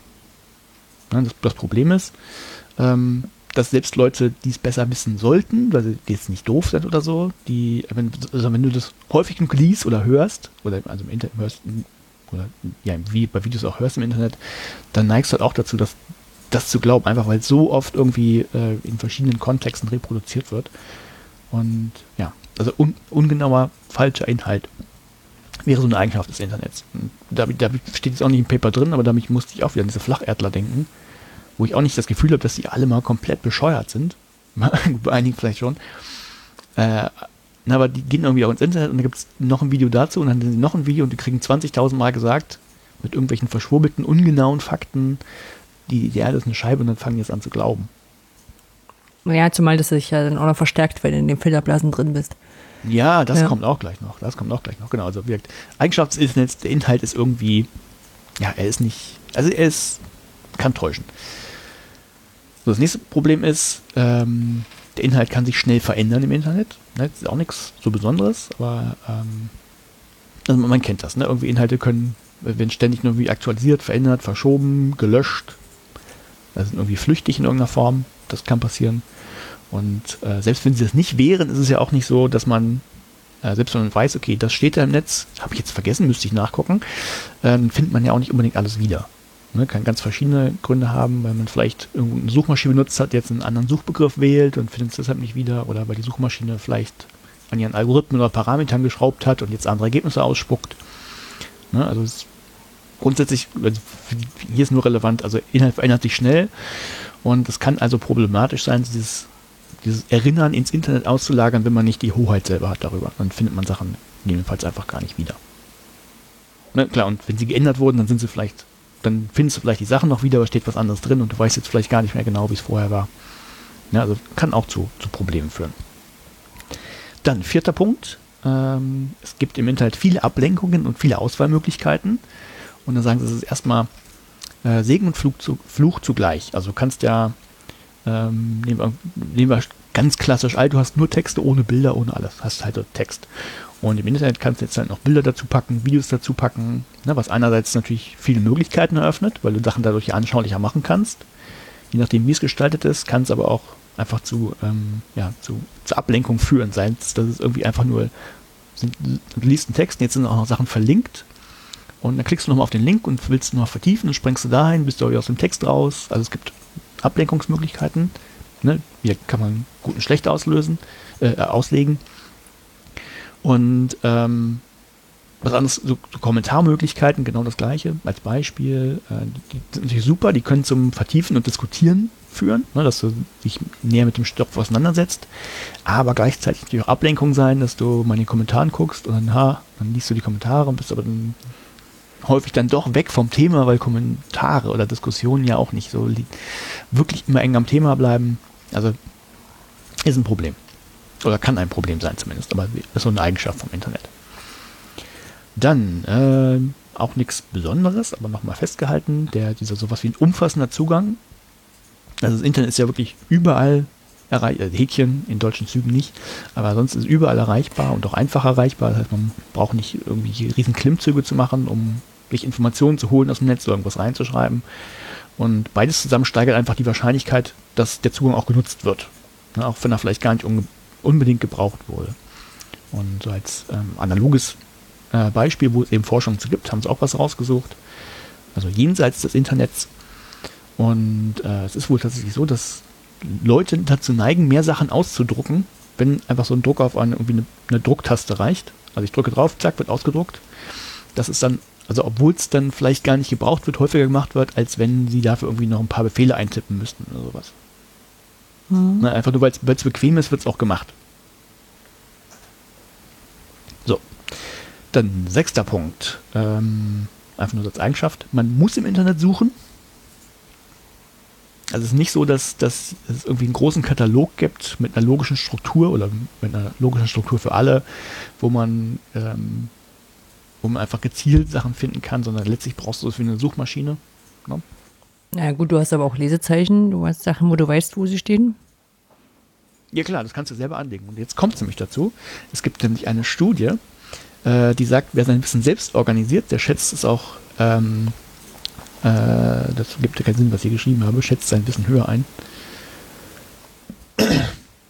Also wenn, wenn du deine ähm, Sachen selber organisierst, vertraust du den Inhalten mehr, als wenn du sie suchen musst. Mhm. So, genau. Also kann man auch machen, aber ne, wenn, wenn du ähm, Sachen nicht hast, musst du sie suchen. Und dann gibt es aber nicht, okay, ich brauche jetzt, weiß ich, irgendwie Thema Schraubzwinge. Da gibt es ja nicht, da weiß ich ja nicht, okay, dann gehe ich in äh, irgendeine äh, Hierarchie irgendwie erst zu, was weiß ich, Baustoffe oder nein, Baustoff ist falsch, Werkzeuge und dann Metallwerkzeuge oder sowas, dann kommen dann dahin. Also es gibt, ne, du brauchst das auf eine Suchmaschine. Ist eben nicht selber organisiert. Siebter Punkt. Huh, viele Punkte sind das. Aber den fand ich, den fand ich sehr spannend. Ähm, das sind schnelle Rückmeldungen. Also gerade wenn du Suchmaschinen nutzt, oder auch bei anderen Sachen, du kriegst ja super schnell ähm, eine Rückmeldung. Und ähm, es besteht wohl, also jetzt, jetzt wieder die Forschung jenseits des Internets, es gibt wohl Studien dazu, die sagen, du vertraust zum Beispiel deinen eigenen Antworten viel mehr, oder überhaupt, du vertraust Antworten, die du bekommst, ähm, viel mehr, wenn sie schnell gegeben werden. Also wohl deinen eigenen, also wenn du selber die Antworten gibst, äh, bist du dir sicherer, dass das auch stimmt, wenn du es schnell geben konntest, als wenn du erst lange nachdenken musstest. Und andersrum, wenn das Gegenüber schnell antwortet, glaubst du das auch eher, ähm, als wenn erst lange überlegt wird. Das ist spannend. Ne, das, genau, weil das, das, fand ich auch spannend. Weil ich nicht weiß, ob es das Internet das gleiche ist. Wenn du, wenn das du, wenn, die auch nicht. wenn du genau, im Internet suchst und hast halt dann, was weiß ich, drei Antworten, also ich würde mir immer mal Dreier angucken oder so, bei Sachen, wo ich weiß, da gibt es jetzt kein, kein richtig oder falsch. Ne? So, so Währungen mhm. von Nicaragua kann ich nach, äh, mhm. kann, kann, ich, kann ich googeln, schauen in Wikipedia und das ist zu 99 Prozent richtig, glaube ich. Na, aber bei anderen Sachen, hier, ähm, weiß ich nicht, äh, wo man jetzt sagt, okay, äh, was, was, was passt das jetzt? Ähm, würde man so eher so zwei, drei Links aufmachen, weil man den einen vielleicht nicht unbedingt vertraut. Mhm. Aber deshalb, ich fand es ja. super spannend, ja. weiß ich nicht tiefer. Das, das wird noch ein, ein Tick spannender sogar. Ähm, ich glaube, das war nur in diesem, ähm, zu der Forschung zu eigenen selber, selber Antworten geben. Das Spannende ist, dass es überhaupt keine Rolle spielt, ob du, ähm, ob das tatsächlich ein richtiger Fakt ist, ne, den du beantwortet hast, oder ob du durch Priming oder irgendwas dazu gebracht wurdest, auf diese Antwort zu kommen. Ne, es gibt ja irgendwie auch, was weiß ich, du liest jetzt, äh, äh, gibt ein gutes Priming-Beispiel du kriegst irgendwie Nummern gesagt und dann, was weiß ich, die enden alle mit einer, auf eine 2, 22, 32, 42 und dann soll es irgendwie eine Antwort geben und dann endet die Antwort auch mit einer 2 jetzt als doofes Beispiel. Dann wird nichts besser sein. Mhm. Also das ist vielleicht die falsche Antwort, aber durch Priming bist du irgendwie darauf ge gekommen, dass deine Antwort jetzt auch mit 2 aufhören muss. Und ähm, unabhängig davon, ob das tatsächlich richtig ist oder du da, du da quasi darauf gebracht wurdest, diese Antwort zu bringen, ist das immer noch so, dass du mehr Selbstvertrauen in deine eigene Antwort hast, wenn du sie schnell geben konntest und nicht nachdenken musstest. Hm. Ist auch so ein bisschen Henne-Ei-Ding, ne? Weil ich jetzt gerade überlege, ähm, wenn du auf Google Sachen suchst und findest, dann vertraust du den Sachen vorne wahrscheinlich mehr als den hinten, was auch das Ganze quasi nochmal verstärkt. Ja, könnte sein. Mhm. Genau, wie gesagt, da, da das klar, es ist ja nur ein Sammelsurium. Ja. Ja. Genau, nee, aber das, das fand ich halt super spannend und ich, ich weiß ja nicht, ob, ob die Wahrnehmung jetzt eine andere wäre, das könnte man ja, könnte man ja tatsächlich mal machen, ne? wie stark vertrauen sie diesen Suchergebnissen, ne? kriegst du sofort oder wenn du fünf Sekunden auf die warten musst, zehn Sekunden warten musst oder so. Ne, so einen Versuch könnte man ja auch mal machen. Hm.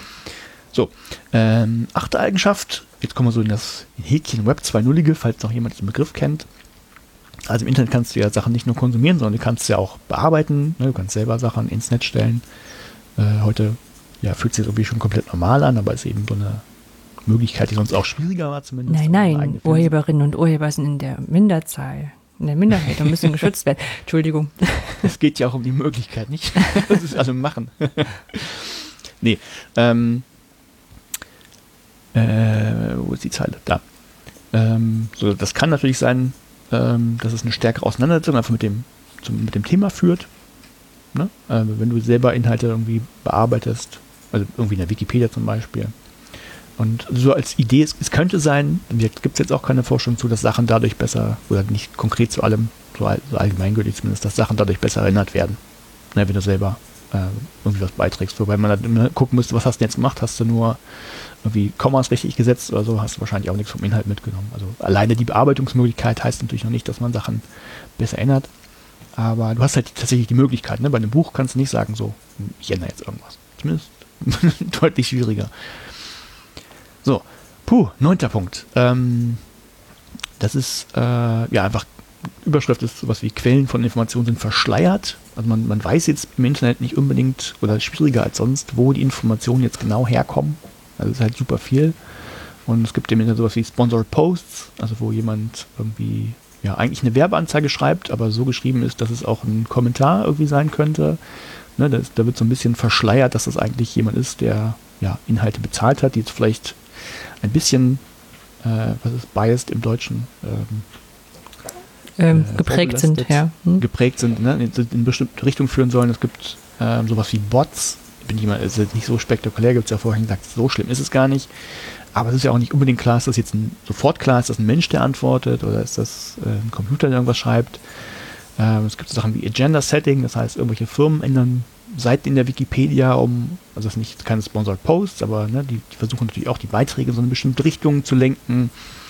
Und ähm, ja, das ist, das ist weg. Das ist aber nicht so ganz eindeutig im Internet. Oder na, wenn ich ein Buch kriege, da steht irgendwie ein Autor drauf, da bin ich mir ziemlich sicher, ist wahrscheinlich auch von dem.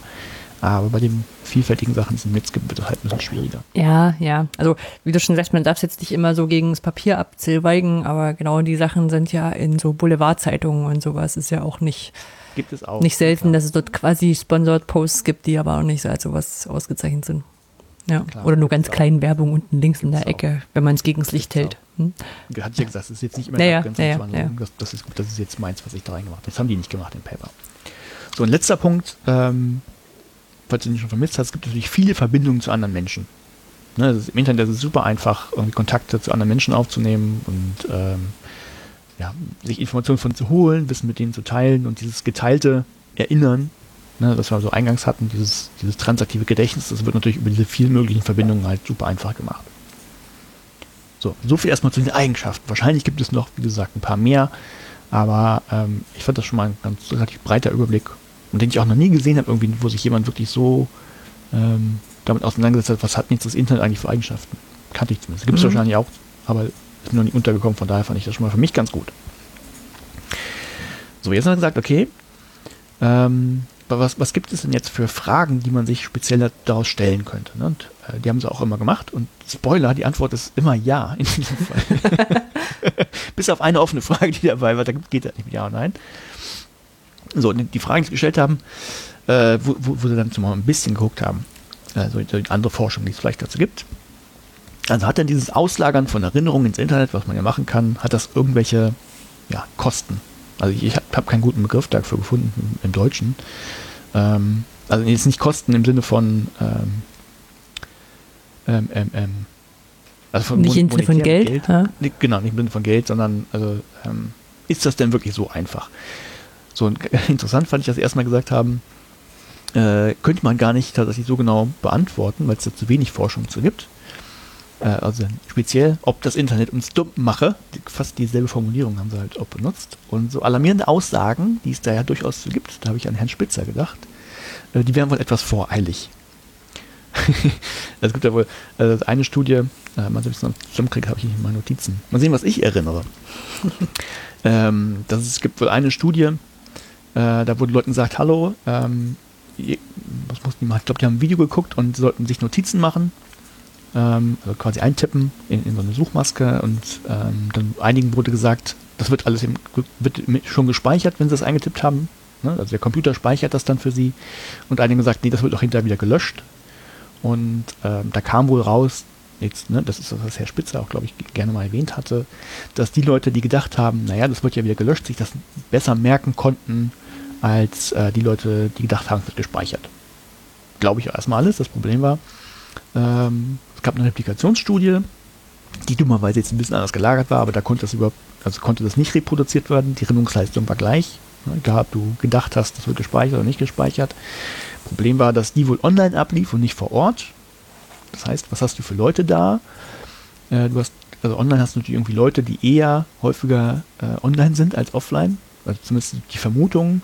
Und äh, vielleicht ist es da so, dass die, genau die ja denken, naja, im Internet steht ja eh alles, selbst wenn das nicht gespeichert wird, äh, finde ich das schon wieder, selbst ne, wenn ich das nicht mehr weiß. Und deshalb, naja, ist schwierig, aber ähm, also das habe ich jetzt nicht drin. Also kurz Antwort, ja, es gab es ist dieses Auslagern von Erinnerungen kostet natürlich auch irgendwas. Ne? Also das ist jetzt nicht, ähm, also wie gesagt, weil Sachen verloren gehen können und so weiter, das, ne, dann sind die vielleicht weg, dann sind das dein Gedächtnis hat dann eine Lücke. Ähm, aber es ist wohl nicht so schlimm. Also man wird nicht gleich dumm, nur wenn man mal ein paar Sachen eben sich das Internet für einen merken lässt. Genauso wie ich mir zum Beispiel keine Telefonnummer merke. Die stehen halt irgendwie mal am Telefon. Und ja, die Hops gehen, sind die Nummern weg, aber dann ist das so. Ja, da muss uns, glaube ich, die, ähm, die Neurowissenschaft noch sagen, ob dieses Gehirn irgendwann voll wird. Weil ich auch denke, so, okay, es ist jetzt nur nicht unbedingt eine Leistung, das, das auswendig zu wissen. Also so wie unsere Eltern und Großeltern uns vielleicht noch irgendwelche Gedichte vorsagen können, die sie vor Ewigkeiten mal gelernt haben und wir kriegen so die, den Anfang hin und die kommen auf hier weiter. Ja, genau. Eine Leistung ist natürlich, wenn du das kannst, aber ob die jetzt irgendwie Nutzen bringt, ist, ist eine ganz andere ja. Frage. Ne? Also muss ich Telefonnummern auswendig kennen, ist jetzt hm. nicht die Frage. Ja, wie gesagt, ist eine Frage, ob so eine Bisher habe ich noch keine verloren, wenn ich sie irgendwo gespeichert hatte. Hm. Schlimm ist, wenn die sich ändern jetzt. Ich, eine, eine der wenigen Telefonnummern, die ich, die ich äh, kenne, ist die von meinen Eltern. Die ändert sich jetzt und es ist so. wird, wahrscheinlich kann ich sie mal als, Post, als, als Passwort für irgendwas verwenden oder in dem Passwort. Also, ist, ja. ja. Mhm. Okay, dann nächste Frage. Wird die Internetnutzung zur Gewohnheit? Ja. Ja. Alles gut, das mache ich jetzt immer. Das ist immer so ein Feedback, ja. genau, also sich auf das Internet zu verlassen, ist schon irgendwie zur Gewohnheit äh, geworden, was jetzt erstmal direkt auch für sich nicht, nicht schlimm ist. Ähm, aber es wird halt auch dann genutzt, wenn man es gar nicht müsste. Das ist wohl so schön. Das ist wohl, ähm, ich, ich habe ich hab die Studie, ich müsste reingucken, äh, hat man schon mal geguckt. Also äh, es kann natürlich dazu führen, dass die Gedächtnisleistung irgendwie ähm, äh, Quatsch, anderer Punkt, erstmal erstmal ausführen. Ähm, ja, das Internet wird irgendwie zur Gewohnheit und es wird auch dann benutzt, wenn man es gar nicht müsste. Ne, einfach, das hatten wir ja eben schon gesagt, ne, wenn der Zugang so einfach ist, dann nutze ich das. Und äh, obwohl ich mich vielleicht auch selber dran erinnern könnte, wenn ich wollte, gucke ich halt doch einfach mal nach. Ja. Ne, hat wieder positive Sachen. Äh, klar, findet man vielleicht schneller das Ergebnis, als wenn man nochmal drei Minuten nachdenken müsste oder so. Mhm. Ne, aber ist halt. Ähm, Problem kann sein, das haben sie, das, das ist tatsächlich eine, einfach nur Hypothese, ähm, also das könnte dazu führen, dass die Gedächtnisleistung abnimmt, weil eben der Versuch, sich an etwas zu erinnern, also, also allein der Versuch auch schon positive Effekte haben kann, ob der nun von Erfolg gekrönt ist oder nicht, äh, wenn man dann immerhin weiß, was man nicht weiß. Ja, also wenn du versuchst, dich an was zu erinnern, hat das irgendwie, weiß ich nicht, da bin ich jetzt raus, so mimetische Effekte, bla bla bla bla. Und ähm, selbst wenn du es nicht weißt, dann weißt du zumindest, dass du das nicht weißt und kannst du dir die Information aneignen. Ne? Und wenn du das dann bewusst machst, weißt du es vielleicht besser, als wenn du es nur schnell nachgeschlagen hättest. Also ja, aber es scheint schon eine Sache sein, wo ich jetzt überlege, ähm, das zu erforschen wird hart. Das wird hart, klar. Weil das, also das kriegst du, glaube ich, nicht gut abgebildet in einer Gruppe, ähm, wo du es richtig gut vergleichbar hinbekommst. Na, egal, ja. Hm? Aber das ja, mal festzuhalten, klar. Das auch nicht, aber ja. könnte, könnte sein zumindest. Ähm, so, fördert das Internet ein oberflächliches, Verar Verarbeiten von Informationen und falls ja, unter welchen Bedingungen? Ja, und äh, das andere ist die offene Frage. Genau, da beziehen sie sich jetzt auf dieses, ähm, diesen Punkt mit den Ablenkungen und den Wahlmöglichkeiten. Und die Wahlmöglichkeiten habe ich gar nicht erwähnt, die man, ähm, die man hat. Es gibt ja auch, äh, du wirst ja ständig irgendwie vor, vor Entscheidungen gestellt. Mache ich jetzt dies, mache ich das?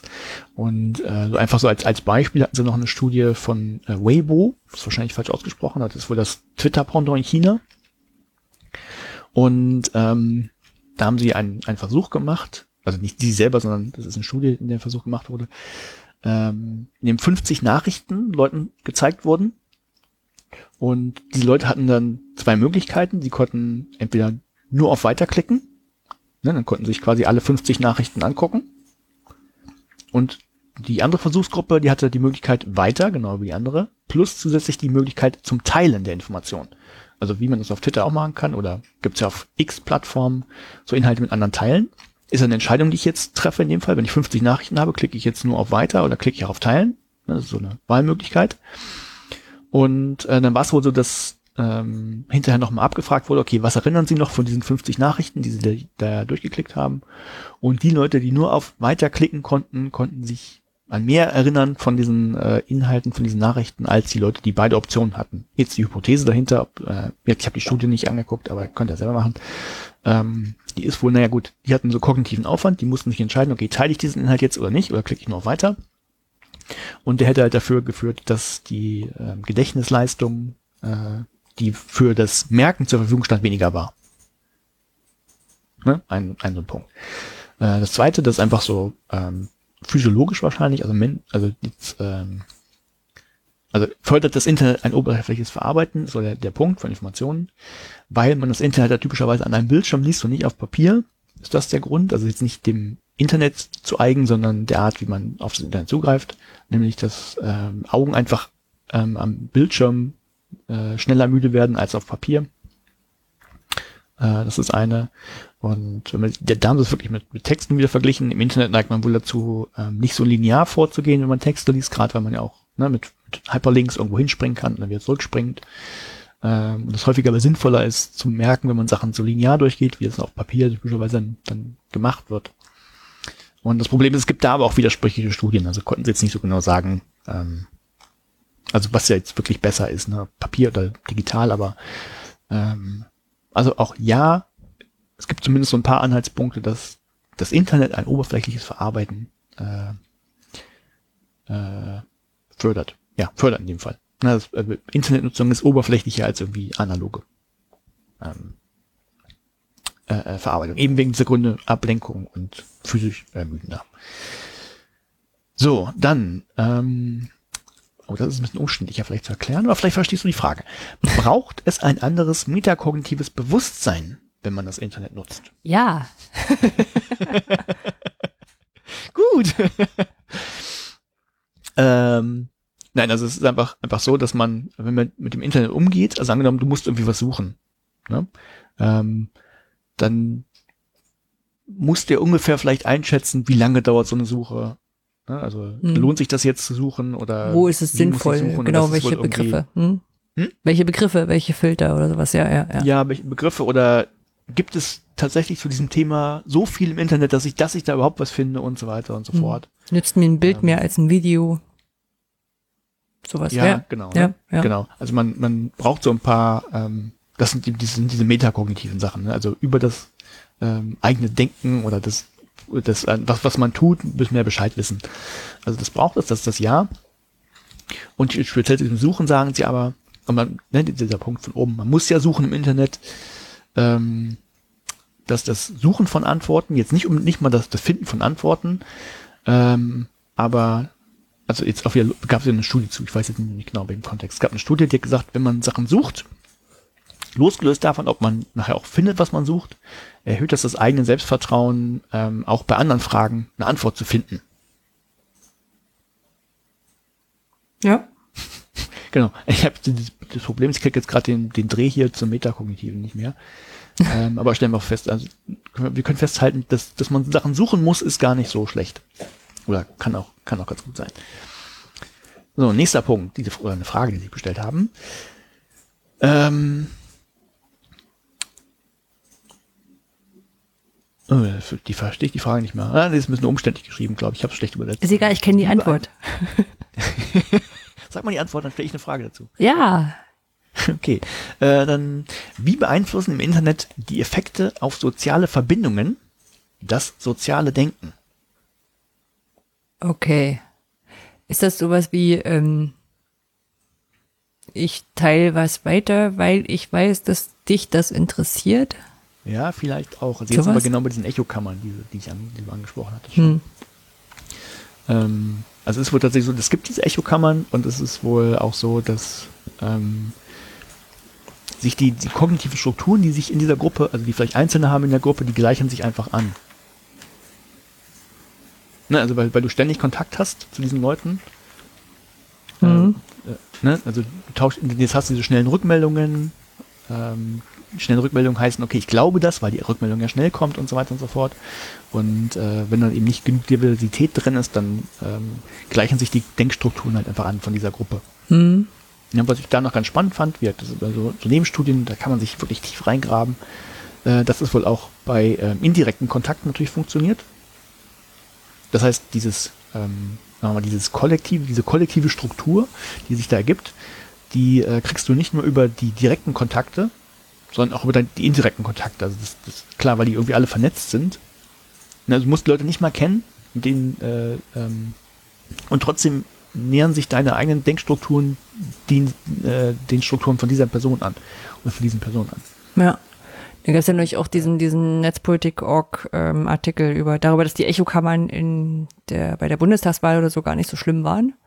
Also trotzdem nicht nur, nicht nur von deiner bevorzugten Partei oder sowas mitbekommen hast, sondern es auch ganz gut drüber rausging. Aber natürlich ähm, hast du so eine Gruppe von Menschen, wo du sagst, da verstärkst du dich gegenseitig.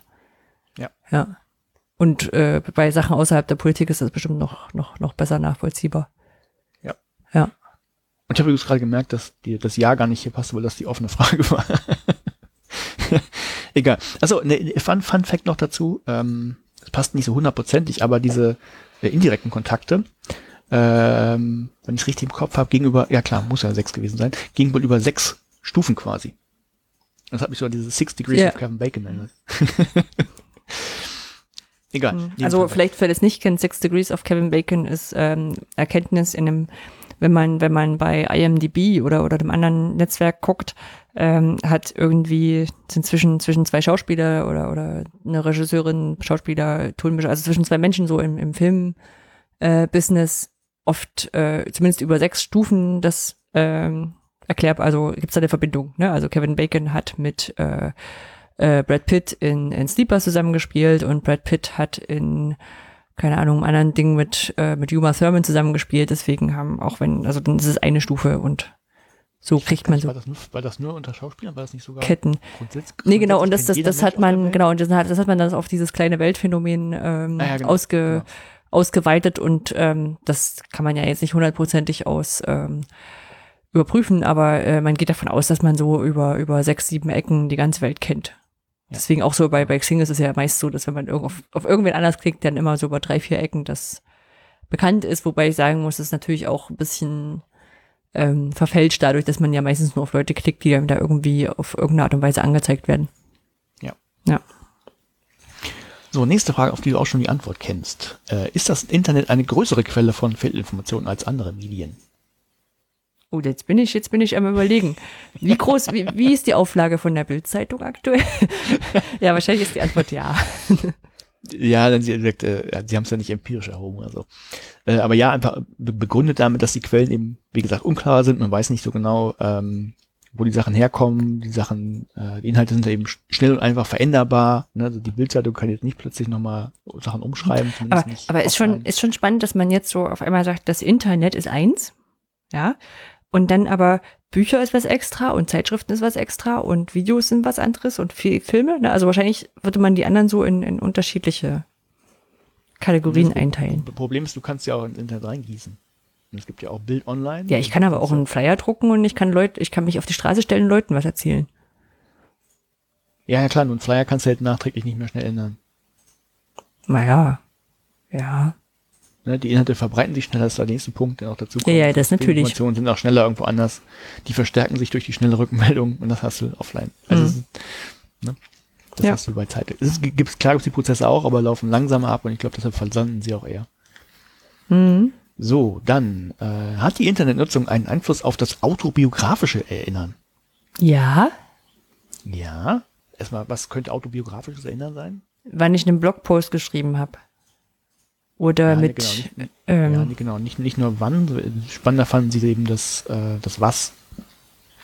Also begründet mit der Tendenz irgendwie, äh, ich glaube Instagram hatten sie nicht erwähnt, aber es kam jetzt erst in den Sinn. Ähm, da werden irgendwie Fotos geteilt und auf den Fotos sehen die Leute ja immer cool aus meistens. Ne? Und ähm, du versuchst dich, versuchst ja, oder häufig ist es ja so, dass ähm, Leute versuchen, sich im Netz dann doch positiver eher darzustellen, ne, als sie selber sind oder die Sache war oder schöner sind oder weiß der Geier was. Und äh, da das normale Gedächtnis ja eben nicht so funktioniert, dass wie so eine Festplatte, wo alles genauso bleibt, wie es draufgeschrieben wird, bis auf ein paar Bits, die vielleicht umkippen, die man mal wieder retten kann, ähm, dass man da, wenn man später drauf guckt, irgendwie dann tatsächlich von sich selber so ein verfälschtes Bild haben kann. hm. das hat man ja auch schon bei, bei analogen Geschichten. Also ich glaube, äh, meine Erinnerung an meine Kindheit und, und Urlaube und sowas dort besteht zu 100 Pro- oder ne, zu 80 Prozent neben Erzählungen eben aus Erinnerungen, wie das Foto aussah, was ich mir Mhm. dazu angucken kann. Ja, stimmt, hast recht. Ja. Ja, ja, du da im Netz hast du eben nicht nur Fotos, sondern auch Texte, die ja geschrieben werden, irgendwie Blogger, die alte Sachen haben. Ja, So. ja, ja. Ne? Also wir, es, es, es, das haben sie jetzt gar nicht gewertet oder gesagt, super schlimm. Nee, ist einfach ein weiterer Teil einfach- davon. Ja, genau. Kann, kann auch das, das Erinnern, das eigene Erinnern irgendwie beeinflussen. Und ähm, ja, das ist jetzt auch kein, kein äh, so spektakulärer Punkt, aber erhöht das Internet das fälschliche Zuschreiben von Informationen? Ja, Ja. warum? genau, also das Internet ist einfach so anfälliger für solche Fehlzuschreibungen von Quellen. Also einmal klar wieder, weil die, weil die unklarer sind. Ne? Also man äh, weiß ja gar nicht so genau, wer war das. Und dann, es gibt ja auch diese berühmten Zitate, die irgendwelche anderen Leute zugeschrieben werden und sowas. Dass Einstein gesagt hat, dass man nicht alles glauben soll, was genau, im Internet so, steht. Sowas Sachen, wo Ja. so ein Spaß ist, wo Leute das nicht schnallen. Ne? Das ist immer, immer dieses Aussetzen von äh, oder dem Aus, das ausgesetzt werden von Fehlinformationen. Also, ah, fällt mir gerade ein, so ein müsste man vielleicht raussuchen. Ähm, wir hatten das ja auch bei den Multiple-Choice-Geschichten vor ein paar Ausgaben. Erinnerst du dich? Da hatten wir so, so diese Best Practices zu Multiple-Choice-Fragen, wo speziell aus dem angloamerikanischen Raum immer so die, die äh, Befürchtung besteht, wenn ich da jetzt Distraktoren reinsetze, also falsche ähm, äh, Antworten, dass eher die erinnert werden als dann halt die richtigen und sowas. ah, Wo, wo dann auch, wo dann auch der, der Tenor war, äh, beschränk dich vielleicht auf drei, ne, plausible äh, falsche Sachen. Ja, ja, ja, Also, ja. also eine richtige, also drei Antwortmöglichkeiten, ne, anstatt irgendwie zehn zu machen, obwohl das schwieriger aussieht, weil dann irgendwie die Gefahr größer ist, dass man sich auf die falschen Sachen merkt. Ah, okay, dass du, dass du sagst, okay, Das ist auch fälschen. hm, dass du auch Sachen verkürzt einfach dann, dass du sagst, okay, jemand hat das erzählt und nachher hat es selber erzählt, also so, so und so und so. ein- Hm? Ja, also das, das, dieses Zuschreiben von Fehlinformationen ist, ja, ist wirklich sehr weit gefasst. Ist nicht nur kommt von der Quelle, sondern ähm, auch das, das äh, äh, ja, eben solche, nee, vielleicht passt es noch nicht. Michael Choice Geschichte. Na, ist egal. Ähm, Ja, aber zum Beispiel, was ich, was ich mir drüber gut vorstellen kann, ist, wenn man irgendeine Information teilt, also was angenommen, ich habe einen Artikel gelesen, fand den jetzt irgendwie wichtig für die Welt und twittere das, dann setze ich ja meistens, suche ich mir meistens irgendeinen Satz raus, den ich, ähm, naja, so, so als Trigger ranpacke, ah, damit recht, das wird dann dir zugeschrieben. Genau, genau. Und obwohl es ja immer, also ich, setze das immer ordentlich in Anführungszeichen und mache auch Ausleistungszeichen Ja, und sowas, hast aber recht. Ja, Ich glaube, das steht, stand doch gar nicht im Paper drin, aber der Punkt würde dazu passen. vielleicht sowas mit, ja. Ja. Oder ich habe das Ähm. Zitat von, oder, oder Olli sagt immer, die Lösung ist 42 und dann bist du aber ja nicht Urheber oder sowas. ja. Sowas. Ja, stimmt. Hm? Genau. So, und das, das andere, was noch gesagt haben, also es geht ja immer so auch um das eigene Denken, ähm, dass dieser aktive Suchprozess, den man ja häufig durchführt, auch nach Informationen, tatsächlich irgendwann dazu führen könnte, ähm, dass die Ergebnisse dem eigenen Denken zugeschrieben werden, obwohl sie tatsächlich von wem anders kamen. Ganz bestimmt, ja. Ja, so. Genau. Und das Problem ist dann, dann wird eben irgendwie immer unklarer, was man weiß und was man nicht weiß. Ich glaube, das ist noch verstärkt dadurch, wenn du ähm, irgendwann mal eine Sache gelesen hast und die dann viel später in einem anderen Kontext irgendwie brauchst. Und dir fällt das dann ein und es fällt dir aber nicht ein, dass du eines gelesen hast. Ja. Kein spezielles Internetproblem, aber ja, stimmt. Ja, genau. Ne, aber die, die sind ja nicht alles speziell. Genau.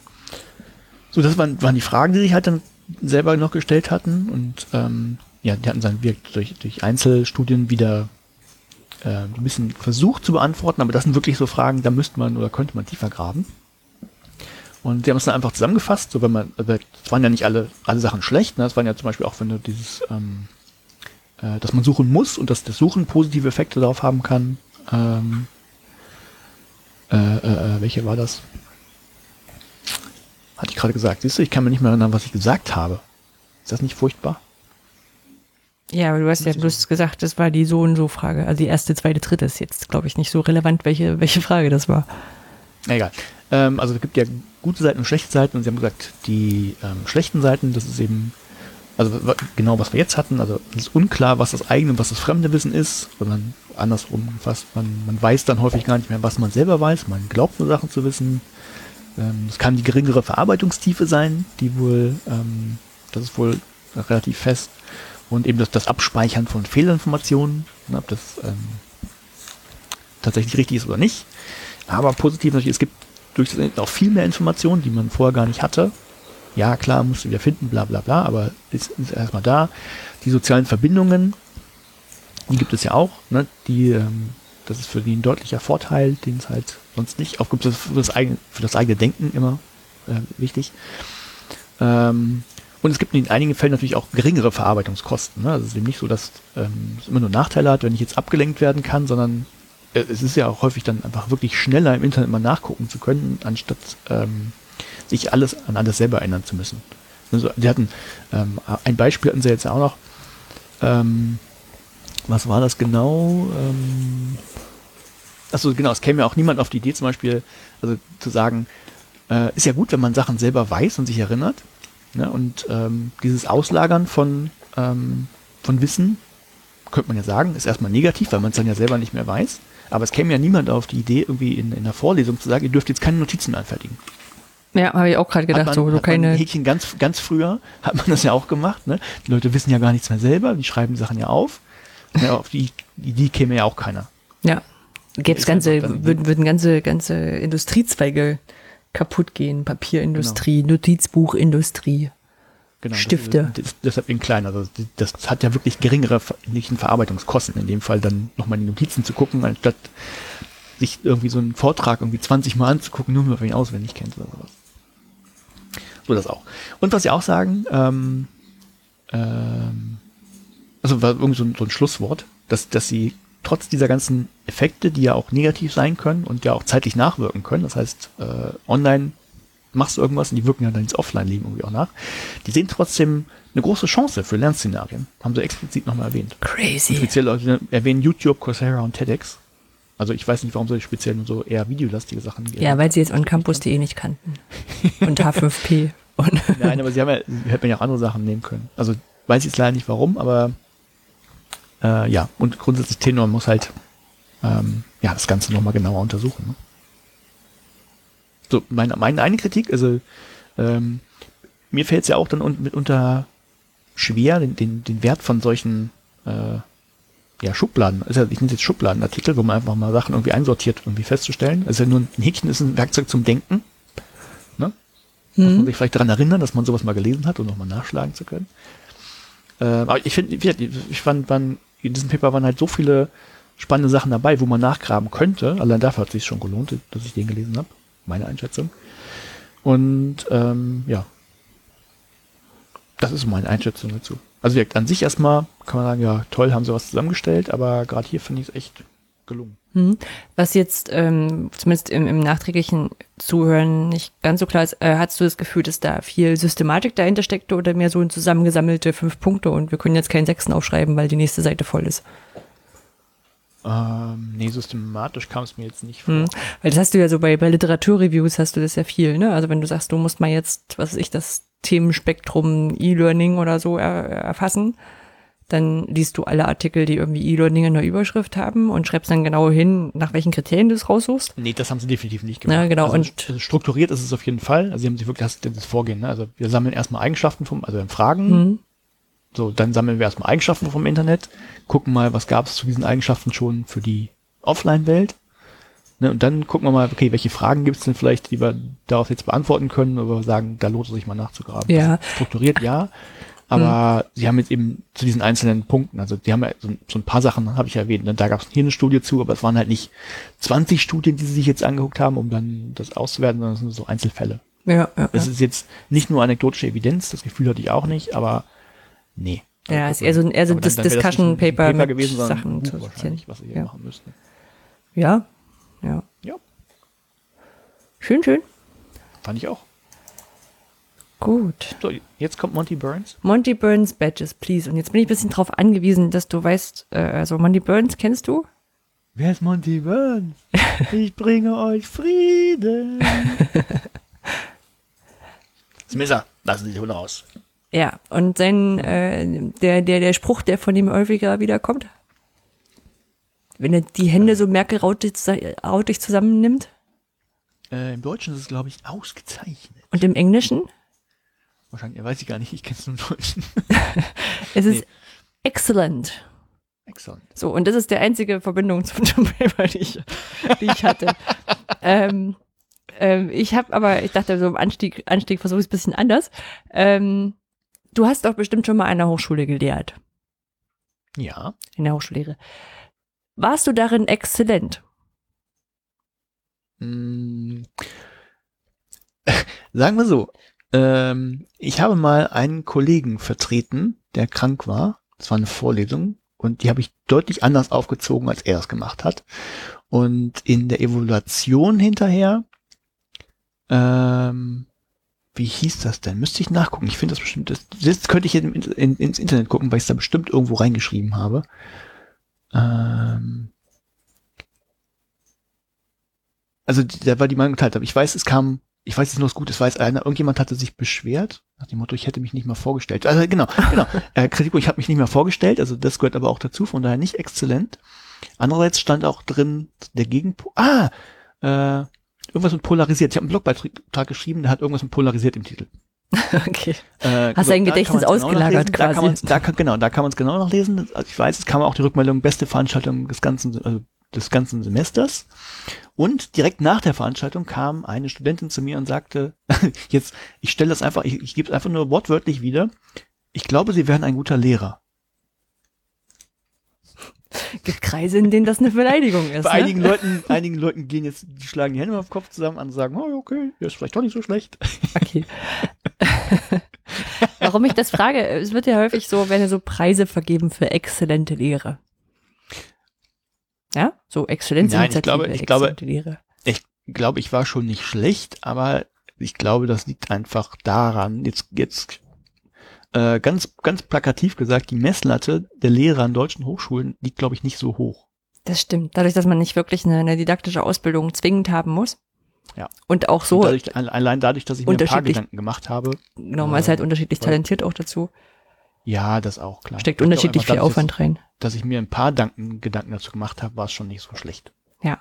Also ich glaube, bei mir war es, glaube ich, ähnlich und ich muss aber sagen, ich bin bestimmt jemand, bei dem das extrem von der Tagesform abhängig ist.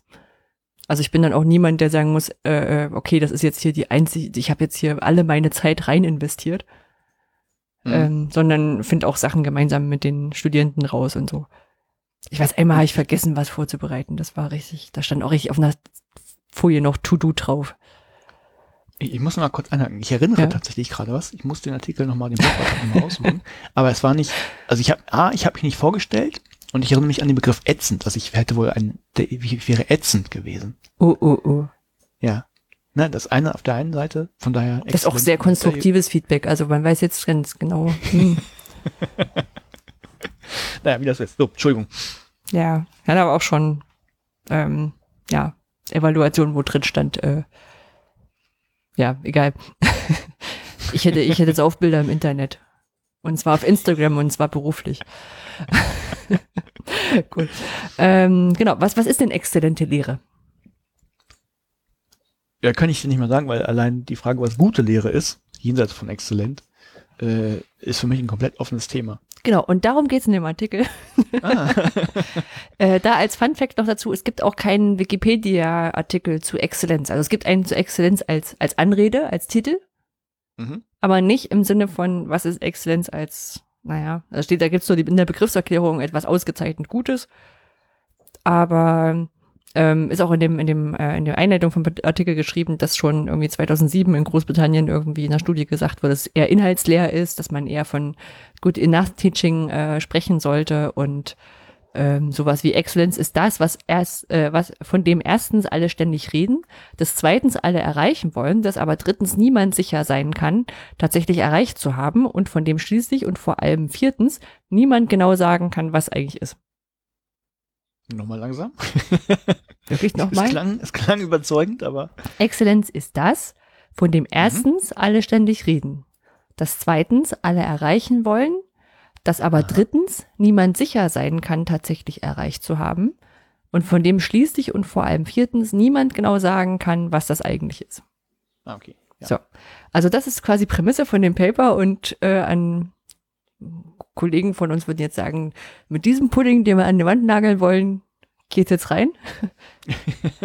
das Paper heißt, äh, was macht Lehre ausgezeichnet? Merkmale und Handlungspraktiken exzellenter Lehren der aus Studierendensicht von Johanna Warm und Oliver Vettori von der Wirtschaftsuniversität Wien.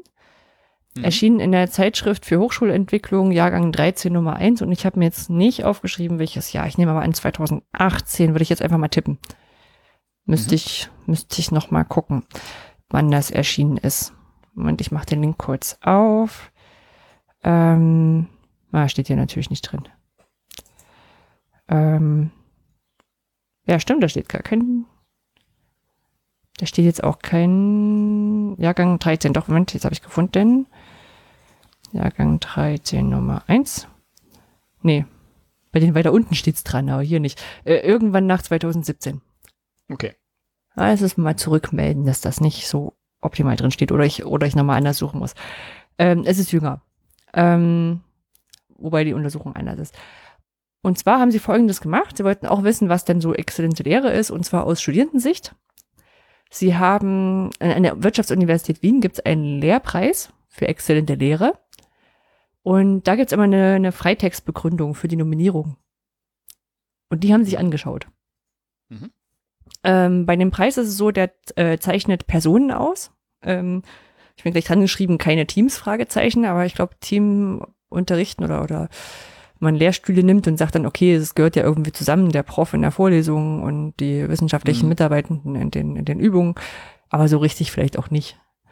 Ähm, wurde seit 2016 äh, ist, läuft es wohl so, dass es erst äh, ausschließlich durch, durch Studierende die Nominierungen reinkommen ähm, jeder Studie darf maximal ähm, zwei Nominierungen abgeben. Mhm. Und ähm, anschließend entscheidet deine Jury drüber. Ähm, Habe ich jetzt auch nicht, glaube ich, gelesen, wie die zusammengesetzt ist. Die gucken sich auf alle Fälle noch so den, den Lehrplan an und dieses, diesen Kontext, die Evaluationsergebnisse und eben diese Nominierungen. Ja, das kenne ich, sowas gab es in genau. Strecke auch. Ja. Ähm, und zwar haben sie sich angeschaut, ich dachte, ich hätte es mir aufgeschrieben. Im Wintersemester 2015, 16 war das, glaube ich. Nee. Nö.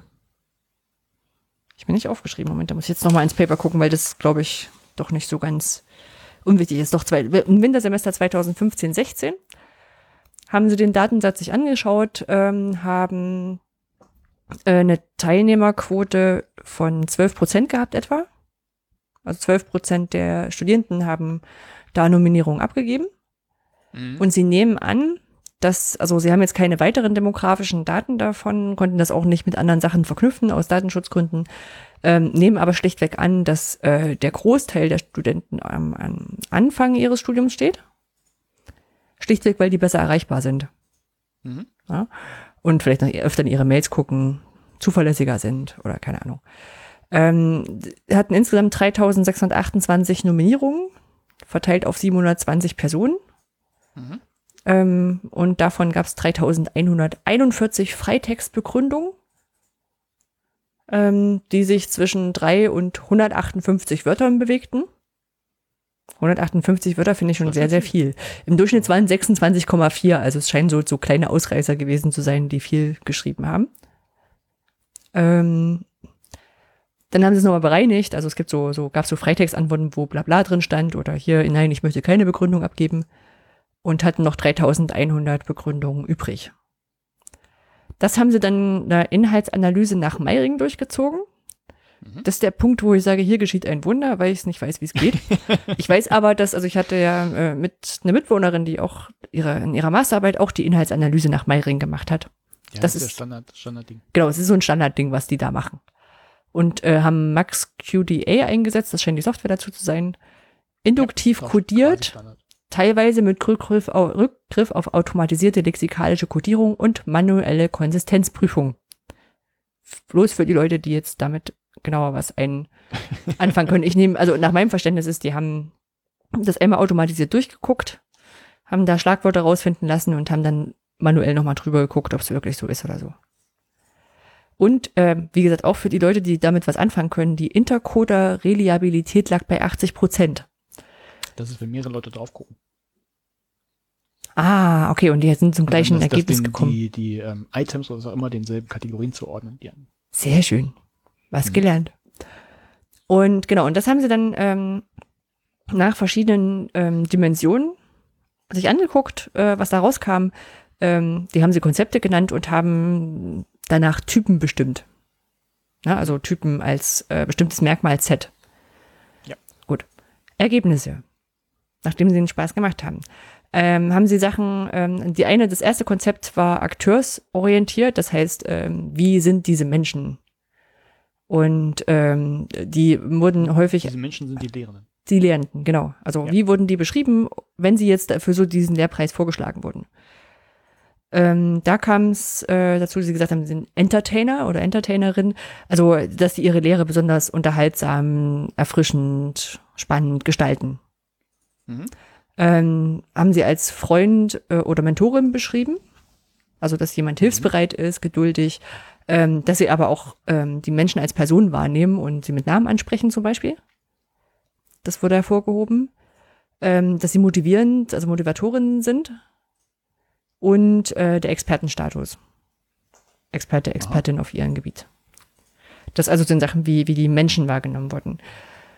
Welche, welche Handlungen wurden häufiger beschrieben? Ähm, klar, dass Erklärungen verständlich und anschaulich äh, ähm, stattfinden, ne, also sie Erklärungen gut hinbekommen, dass äh, Beurteilungen fair und transparent sind. Und wurde extra noch genannt im Paper, es war nicht gesagt, bei denen kann man gut Noten kriegen oder recht Not, gute Noten kriegen, ähm, sondern wirklich, dass die, die Beurteilung transparent und fair ist, Mhm. dass es ein zeitnahes und individuelles Feedback gibt und dass es konkrete Verbesserungsvorschläge ähm, als Rückmeldung gibt. Ähm, nächster Punkt ist, dass die Studenten in, die, in den Unterricht eingebunden werden, also indem man zumindest Fragen zulässt oder sogar zur Mitarbeit irgendwie animiert. Und ähm, dass man hilft bei der. Verrückte Sachen. Ja, ja, ich ich will jetzt gar nicht vorweggreifen, aber so wahnsinnig überraschend ist das alles nicht. Ähm, und ähm, dass die, dass sie die Studierenden bei ihrer Organisation unterstützen, zum Beispiel, dass sie die Materialien schnell bereitstellen oder auch Kopien mitbringen, wenn das irgendwie sinnvoll sein kann. Mhm. Ähm, dann haben sie sich angeschaut, so äh, aus, auf ergebnisorientierter Konzeption, also ähm, dass man sagt, okay, man hat viel gelernt in dieser, in dieser Lehrveranstaltung. Und was auch äh, viel betont war, dass man irgendwas nachhaltig gelernt hat, dass man was fürs Leben mitgenommen hat, dass man es nicht nur auswendig lernen musste, was anwenden konnte. Mhm.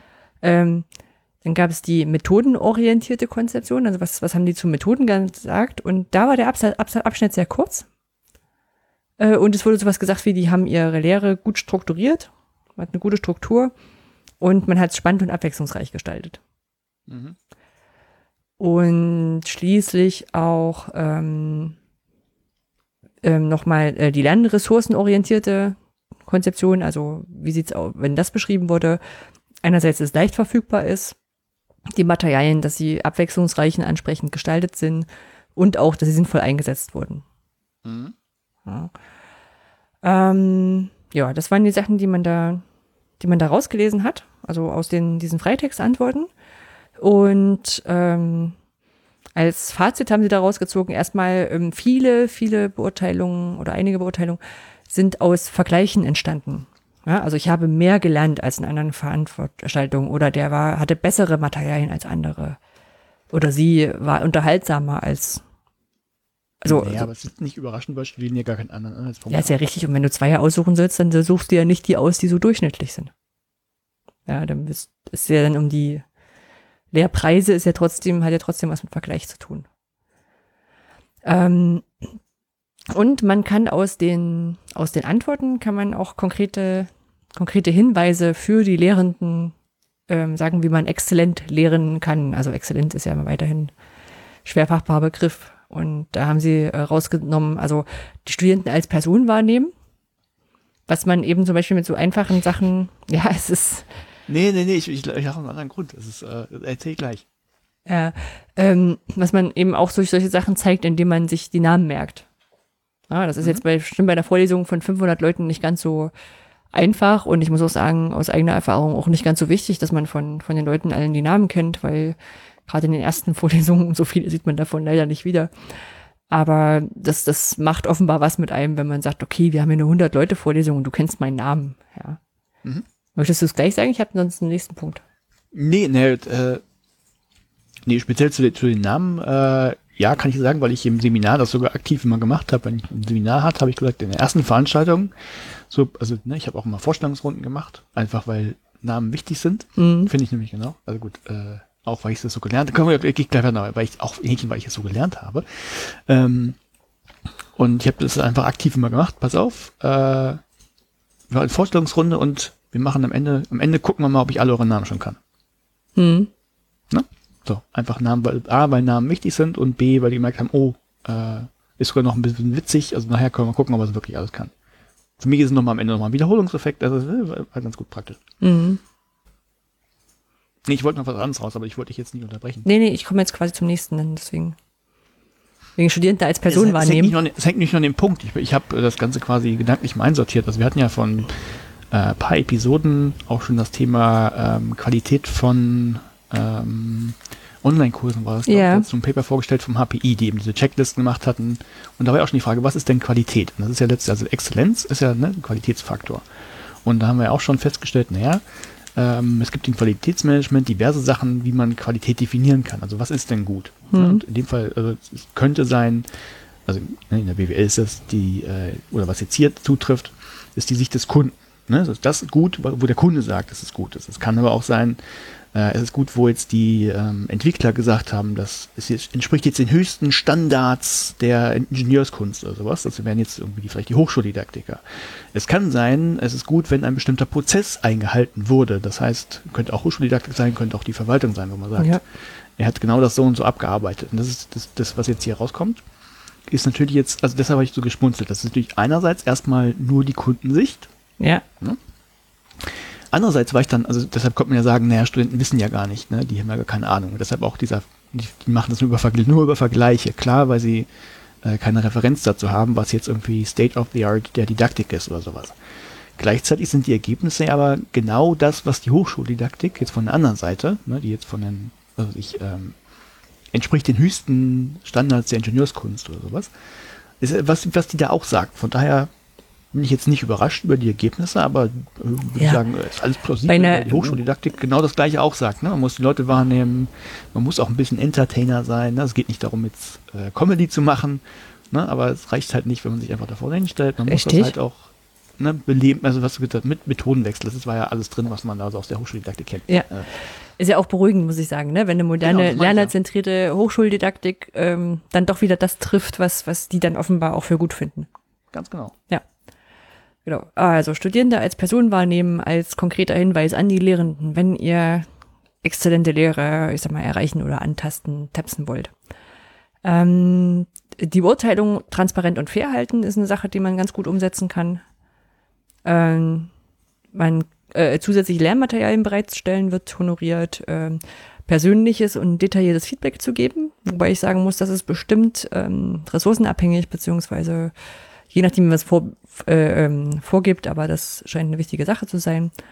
Mhm. Und ähm, die Struktur der Lerneinheiten transparent machen, dass man das nicht unterschätzt.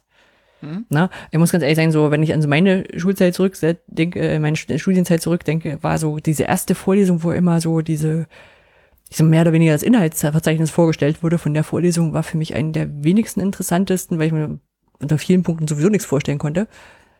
Aber trotzdem ist es ganz gut, glaube ich, die Sachen zu ordnen. Ja, Ja. deshalb, das kann man ja auch wieder Methoden anders machen. Da gibt es einen sogenannten Beispiel, ähm, ach, ich weiß nicht mehr, wie der Typ aus der Schweiz heißt, der den Häkchen nicht, na, nicht erfunden, aber äh, irgendwie weiterentwickelt. Das ist der Advanced Organizer. Hm. Ne, Das ist auch eine, der, platt gesagt, sieht erstmal auch nur so aus wie eine äh, Inhalts, ähm, äh, wie, Übersicht. Inhaltsverzeichnis, aber ist letztlich ähm, zeigt es hier die ganze Struktur der Veranstaltung auf. Und das heißt, und das, du gibst im Prinzip, die Idee ist, also du hast sowas wie ein Inhaltsverzeichnis, aber anders aufbereitet, das ist nicht eine Liste von, von Kapiteln, sondern von den wichtigen Punkten oder Aspekten. Sagen wir mal, du hast zehn Veranstaltungen, sind das eben zehn Punkte jeweils der Veranstaltung und in kurz, was weiß ich, in 10, 15 Minuten gehst du diese ganze Struktur schon einmal durch Ja. anhand deiner, deiner Grafik. So, das heißt, die Leute haben, die, kennen die ganzen Inhalte noch nicht, aber du zeigst denen jetzt schon mal auf, okay, das gibt es und so hängt das zusammen. Ja, ja, ja. Ne, Das heißt, du lieferst da schon mal eben so, einen- so einen Überblick über das, was jetzt noch kommt. Und selbst wenn sie jetzt das alles nicht im Detail verstanden haben, aber du kannst sie, kann ja auch eine Veranstaltung sein, da erzählst du alles in, in Kürze, was da dann vorkommt, dann kennen sie zumindest schon die Strukturen, haben was, wo sie das, was jetzt später kommt, noch schon mal andrucken können und wissen, wie das einzusortieren ist. Ja, ja, ja. So, jetzt leite ich aber schon ab, wieder in die Hochschule. Ja. Hm. Nee, also das waren so die, die ähm, Hinweise, die sie quasi aus dieser Studie rausgenommen haben. Ähm, haben sie auch quasi im Fazit auch nochmal geschrieben, dass es eher triviale Erkenntnisse sind und einfache Forderungen, ne, also vermeintlich einfache Mhm. Forderungen Mhm. und viele Punkte, die auch erlernbar sind. Na, also Ja, wie gebe ich, klar. also klar, Be Beurteilungen äh, abgeben ist ein typisches Thema für eine hochschuldidaktische Weiterbildung. Ja. Und ja, die ganzen Punkte, ja, Strukturierung von Lehrveranstaltungen. und sie- die haben auch nochmal gemeint zu dieser methodenorientierten Konzeption, ist es natürlich auch so, wie du meint hast, ne? die Studierenden kennen halt die aktuellen didaktischen ähm, High-End-Sachen vielleicht nicht so, also nicht zumindest nicht in, in, in der Theorie, ne? dass die äh, didaktischen Elemente an vielen Stellen äh, gar nicht bewusst von den Studis wahrgenommen werden. Ne? Nein, das nicht. Also wenn Sie die sagen- merken halt, okay, die Person vorne oder wo auch immer, die macht jetzt was anderes, als nur 90 Minuten zu reden oder sowas. Genau, genau. Das Ne? Auch so, wenn, wohl. wenn jemand unterhaltsam ist oder sowas, ne? Da kann natürlich an vielen Stellen auch genau solche Sachen dahinter stecken. Dass du eben mal noch, oder, oder wenn du was anschaulich erklärst, dass du sagst, okay, wir führen jetzt hier Theorie und Praxis zusammen. Oder Ja, genau, das ist das, ja gut, genau, unterhalten, das ist, da wird es dann schwieriger, weil das dann in den Bereich der Person abdriftet. ja, Ist halt, also ich bin jetzt auch nicht der begabte Redner und der super Entertainer, ne? Das, so. Und dann hast du, das kannst klar, kannst du auch lernen, ist aber dann deutlich umständlicher und, und schwieriger, als die Quick Wins mitzunehmen und zu sagen, okay, ich strukturiere jetzt mal ja, okay. Dann, dann lass uns das andere Beispiel nehmen, Lernma Lernmaterialien zum Beispiel richtig einsetzen. Ne? Sachen nicht nur auf einen Flipchart schreiben, weil dieses Flipchart da ist und nicht nur Klebepunkte dran machen, weil das in einem Moderationskoffer verfügbar ist, sondern sich zu überlegen, welche Form sinnvoll ist. Ja, na klar. Ja. Genau, also das quasi zur exzellenten Lehre aus Wien. Ähm, fand ich ein schön, schön strukturiertes Paper, fand ich auch einen richtig guten Ansatz. Ist natürlich jetzt beschränkt auf ähm, die Wirtschaftsuni in Wien und dieses eine Jahr. Aber Ja, aber ich glaube, so, glaube, so das viele Abweichungen hat man, glaube ich, nicht. Ja. Nee, ich müsste jetzt. Hm. Ich überlege gerade. Ich kann mir vorstellen, dass meine ehemaligen Kolleginnen und Kollegen in Braunschweig sowas auch schon mal gemacht haben. Also da, es gibt ja auch, da gibt es genauso, also Lehrpreise. Die gibt es ja auch unter mehr. Und ähm, also da mussten die Studierenden, wenn sie jemanden nominiert haben, also nicht, nicht hinterher, sondern auch mussten sie auch sagen, warum und so weiter und so fort. Hm. Und das könnte man wahrscheinlich da auch nachträglich immer noch mal machen. Aber wahrscheinlich kommen dieselben Ergebnisse raus. Ja, ja, ja.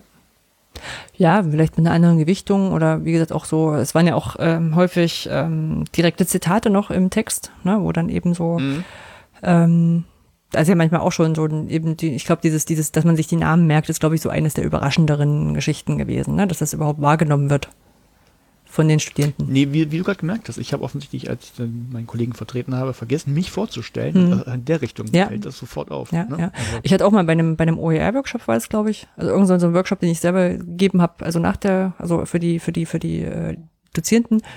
Ähm, irgendwo habe ich mal Feedback gekriegt, dass es gut wäre, eine Zusammenfassung nach jedem Abschnitt kurz zu haben. Mhm. Wo ich gesagt habe, ja, stimmt. Ne? Also einfach nicht dran gedacht, aber so ein, so ein, Ja. ähm, so ein, so ein vermeintlich vielleicht selbstverständliches Ding, wenn du es hast. Oder es, also es fällt dir nicht auf, wenn du es hast, aber wenn es fehlt, merkst du es vielleicht. Mhm. Mhm. Ja. Ja. Ja, von daher, von daher ist es so ein Punkt, Exzellenz klingt immer so, weiß nicht, wie die Crème de la Crème. Und eigentlich hilft es ja schon viel, wenn du also die, die groben Fehler vermeidest. Ja. Also wenn die Hygienefaktoren alle erfüllt sind, also machst halt keinen Scheiß, dann ist, ist schon mal ganz gut. Ja, ja. ja. jo, ja, Gut. wunderbar. Fundgrube? Fundgrube. Fundgrube musst du machen, die ist komplett. Genau, Ach, ich- nee, stimmt gar nicht. Ja, ich habe noch was dazu Ja, genau. Aha, Ich eigentlich hab- ich auch. Ich habe nur den Link nicht. Suche ich später raus. Ich habe drei äh, Sachen mir nur zwischendurch notiert. Ich habe da einfach, also in meinem ausgelagerten Gedächtnis, das ist in dem Fall eine Keep-Liste, äh, packe ich so Sachen rein, die ich für, äh, für die Podcast-Folge vielleicht nehmen will, vielleicht auch nicht. Und dann überlege ich immer kurz vorher, ob das jetzt passt oder doch nicht. Es gibt einen, also man kann ja URL-Shortener verwenden, um lange Links kurz zu machen. Und da war einer, ich würde ihn jetzt wieder Nile Hirsch zugreif, äh, zuschieben, ich weiß es aber nicht mehr, ehrlich gesagt, nicht mehr so ganz, von wem ich den hatte. Ähm, es gibt shortco.de Advanced, ähm, da kann man URLs erstellen, die auch Emojis erhalten, enthalten. Muss man natürlich gucken, über welche Plattform man das, ähm, ähm, man das teilt, weil natürlich nicht jeder kann Emojis statt, äh, ähm, teilen, andere ähm, nehmen das nicht als Teil des Links wahr, aber ich fand's witzig. Und wenn du ähm, Marc-Uwe Kling ein bisschen weiter gelesen hast, witzig und nicht witzig sind die einzigen Kategorien, aufs, an die es so ankommt. Genau. Mm, dann nehme ich die Reihenfolge andersrum, weil nämlich auch noch was Witziges äh, ist die Auto. überleg- Ja? Ich überlege gerade bei den, bei den Emojis, aber wie, wie kommt das dann bei ähm, seh, äh, sehbeeinträchtigten Menschen an? Ähm, Kriegen ich, die dann Short, Shortcode sowieso Auto, Aubergine, Apfel? das machen wir, machen wir als Hausaufgabe bis zum nächsten Mal dann äh, in, in, in, in Screenreader anzuschmeißen und uns das vorzulesen lassen. Weil, also hinter Emojis stecken ja trotzdem nur irgendwelche UTF-8-Zeichen-Kombinationen. Ja, ich weiß halt nicht, was die dann, also ob das jetzt barrierefrei ist, ob die damit nachher was anfangen können. Hm. Also klar können sie drauf Häkchen klicken, Also ich Ja, weiß noch aus ja. dieser Twin, äh, Blind-Twittern, glaube ich, dieser Blind-Twittern-Folge von ähm, Tine Nowaks äh, Kulturkapital. Ich meine, oder war das, was aus einer anderen Doku? Keine Ahnung, irgendwie so, so blinde Menschen, die gesagt haben, äh, über WhatsApp und wenn dann Leute Emojis schicken, dann ist es halt so mittelcool, wenn die so äh, lachendes Smiley, lachendes Smiley, lachendes Smiley, Mhm. lachendes Smiley kriegen. ja, das, das meine ich halt. Also letztlich ist es wahrscheinlich egal, weil der Link ja da ist, aber und idealerweise hast du ja auch nicht nur den, den Link da stehen, sondern der Text ist ja eigentlich das, was wichtig ist. Also ne, die schlechtesten Links kennst du. Ist, Ja, aber wenn er Emoji enthält, dann schreibst du den. Links hin. wo der Text hier der Link ist, Hm. weil hier, ja, was ist hier? Okay. Also, Barrierefreiheit gucken wir uns nochmal an. Okay. Etwas anderes Witziges. Ähm, gefunden über den Blog von Björ, äh, Jörn Lovischach. Ähm, Pro Mathe-Professor in Bielefeld. Ja. Ja. Ähm, der hatte eine Plattform autoreject.org in einem Blogpost mit dabei gehabt, wo man, ähm, naja, Rejections, äh, wie heißt es dann, Ablehnungen von Papern schreiben kann. Es generieren kann. Dann kann man so Namen eingeben und man kann den, den Titel eingeben. Und man kann auch so verschiedene Sachen rein und raushaken, also sowas wie äh, Grammatik war schlecht. und was, was kommt Dann kommt so eine E-Mail raus, die kannst du dann einfach verschicken. Muss ich mir mal angucken. Also ich fand's, ich fand's ganz witzig. Aber was ist das dann für ein, für ein Text? Ist das so ein lustiger Text oder? Nö, ist einfach so ein ganz normaler Text, den du sonst auch kriegst. Reviewer 1, Ah, okay, Reviewer okay. 2, äh, die äh, sprachliche Nachmessung äh, entspricht nicht im, im Feld so und so nicht der Stand der Forschung. Deswegen gibt's dann so, so Eintragsfelder, wo du eben das, das, das, das, das Wissensfeld eintippst. Also war sehr, ich sag mal so, es war sehr, sehr passend. Ja, klingt so wenig individuell oder so. Hm, naja. Tatsächlich, wenn du einen Generator hast, ist es wenig individuell. Ja, nee, Hm. nee, könnte man ja auch noch machen, aber. Ja, Hm. Na gut. ist eine witzige Sache. Und eine dritte Sache, die jetzt äh, weniger witzig ist, eher nützlich und der Allgemeinheit vielleicht helfend, ähm, voicemozilla.org. Da kann man seine Stimme spenden. Ich brauche meine Stimme noch. Ja, und zwar ähm, gibt es ja äh, Stimmengeneratoren, wenn man eben Screenreader hat zum Beispiel oder Navi-Geräte oder Alexas oder solche Sachen. Und ähm, die haben ja immer nur so eine Standardstimme und ich meine, um dann entsprechend das abändern und, und bunter machen zu können, sammeln die quasi gerade Ton- und Sprechbeispiele, damit eine KI daraus lernen kann und es entsprechend unterschiedlich ähm, später mal generieren kann. Und dann kann man sich, also man kann sich, ich weiß gar nicht, ob es ohne Einloggen funktioniert, ich glaube auch. Und dann wird man dazu aufgefordert, äh, Sachen vorzulesen. Und ähm, das machst du dann, oder du kannst dir auch Sachen anhören und sagen, ja, das ist äh, repräsentativ, es klingt okay oder es klingt nicht okay. Äh, man kann auch angeben, wenn man einen Akzent hat. Ne? Also wenn man, ich kann jetzt auch englische Sachen einlesen mit deutschem Akzent. Ähm, was wahrscheinlich, also es stimmt, vielleicht ist es noch wichtiger sogar für die Stimmerkennung. Für Spracherkennung, wenn ich Sachen rein, rein sage und sag was auf Englisch und hab, hab aber einen deutschen Akzent. Dialekte kann man nicht auswählen. Tja. Habe ich aus Gründen nachgeguckt. ja, das sind meine drei Fundstücke. Ja, ich habe noch ein, ein Fundstück, wobei das bis jetzt nur ein Prototyp ist, beziehungsweise eine, eine Demo. Oh, jetzt muss ich vielleicht einen Tick weiter ausholen. Also es gibt so etwas wie die X-API-Schnittstelle, die ähm, gerade von Lernsoftware benutzt werden kann. Und die dient einfach dazu, erstmal um, um alle möglichen Erfahrungen, die Lernende machen, Lernende äh, irgendwie zu dokumentieren. Also es kann sein, Peter hat an Seminar X teilgenommen oder ähm, Erika hat 27 Punkte in Multiple-Choice-Frage 13 erreicht. Ne? Jetzt ganz simple Beispiele. Und das sind so Aussagen, die diese Software für, ne, für, für eine Multiple-Choice-Test, jetzt hatte ich jetzt gerade als Beispiel, irgendwie generieren kann. Und diese sogenannten API-Statements sammelt ein sogenannter Learning Record Store. Jetzt haben wir viele neue Begriffe gehört. Und die können dann da ausgewertet werden.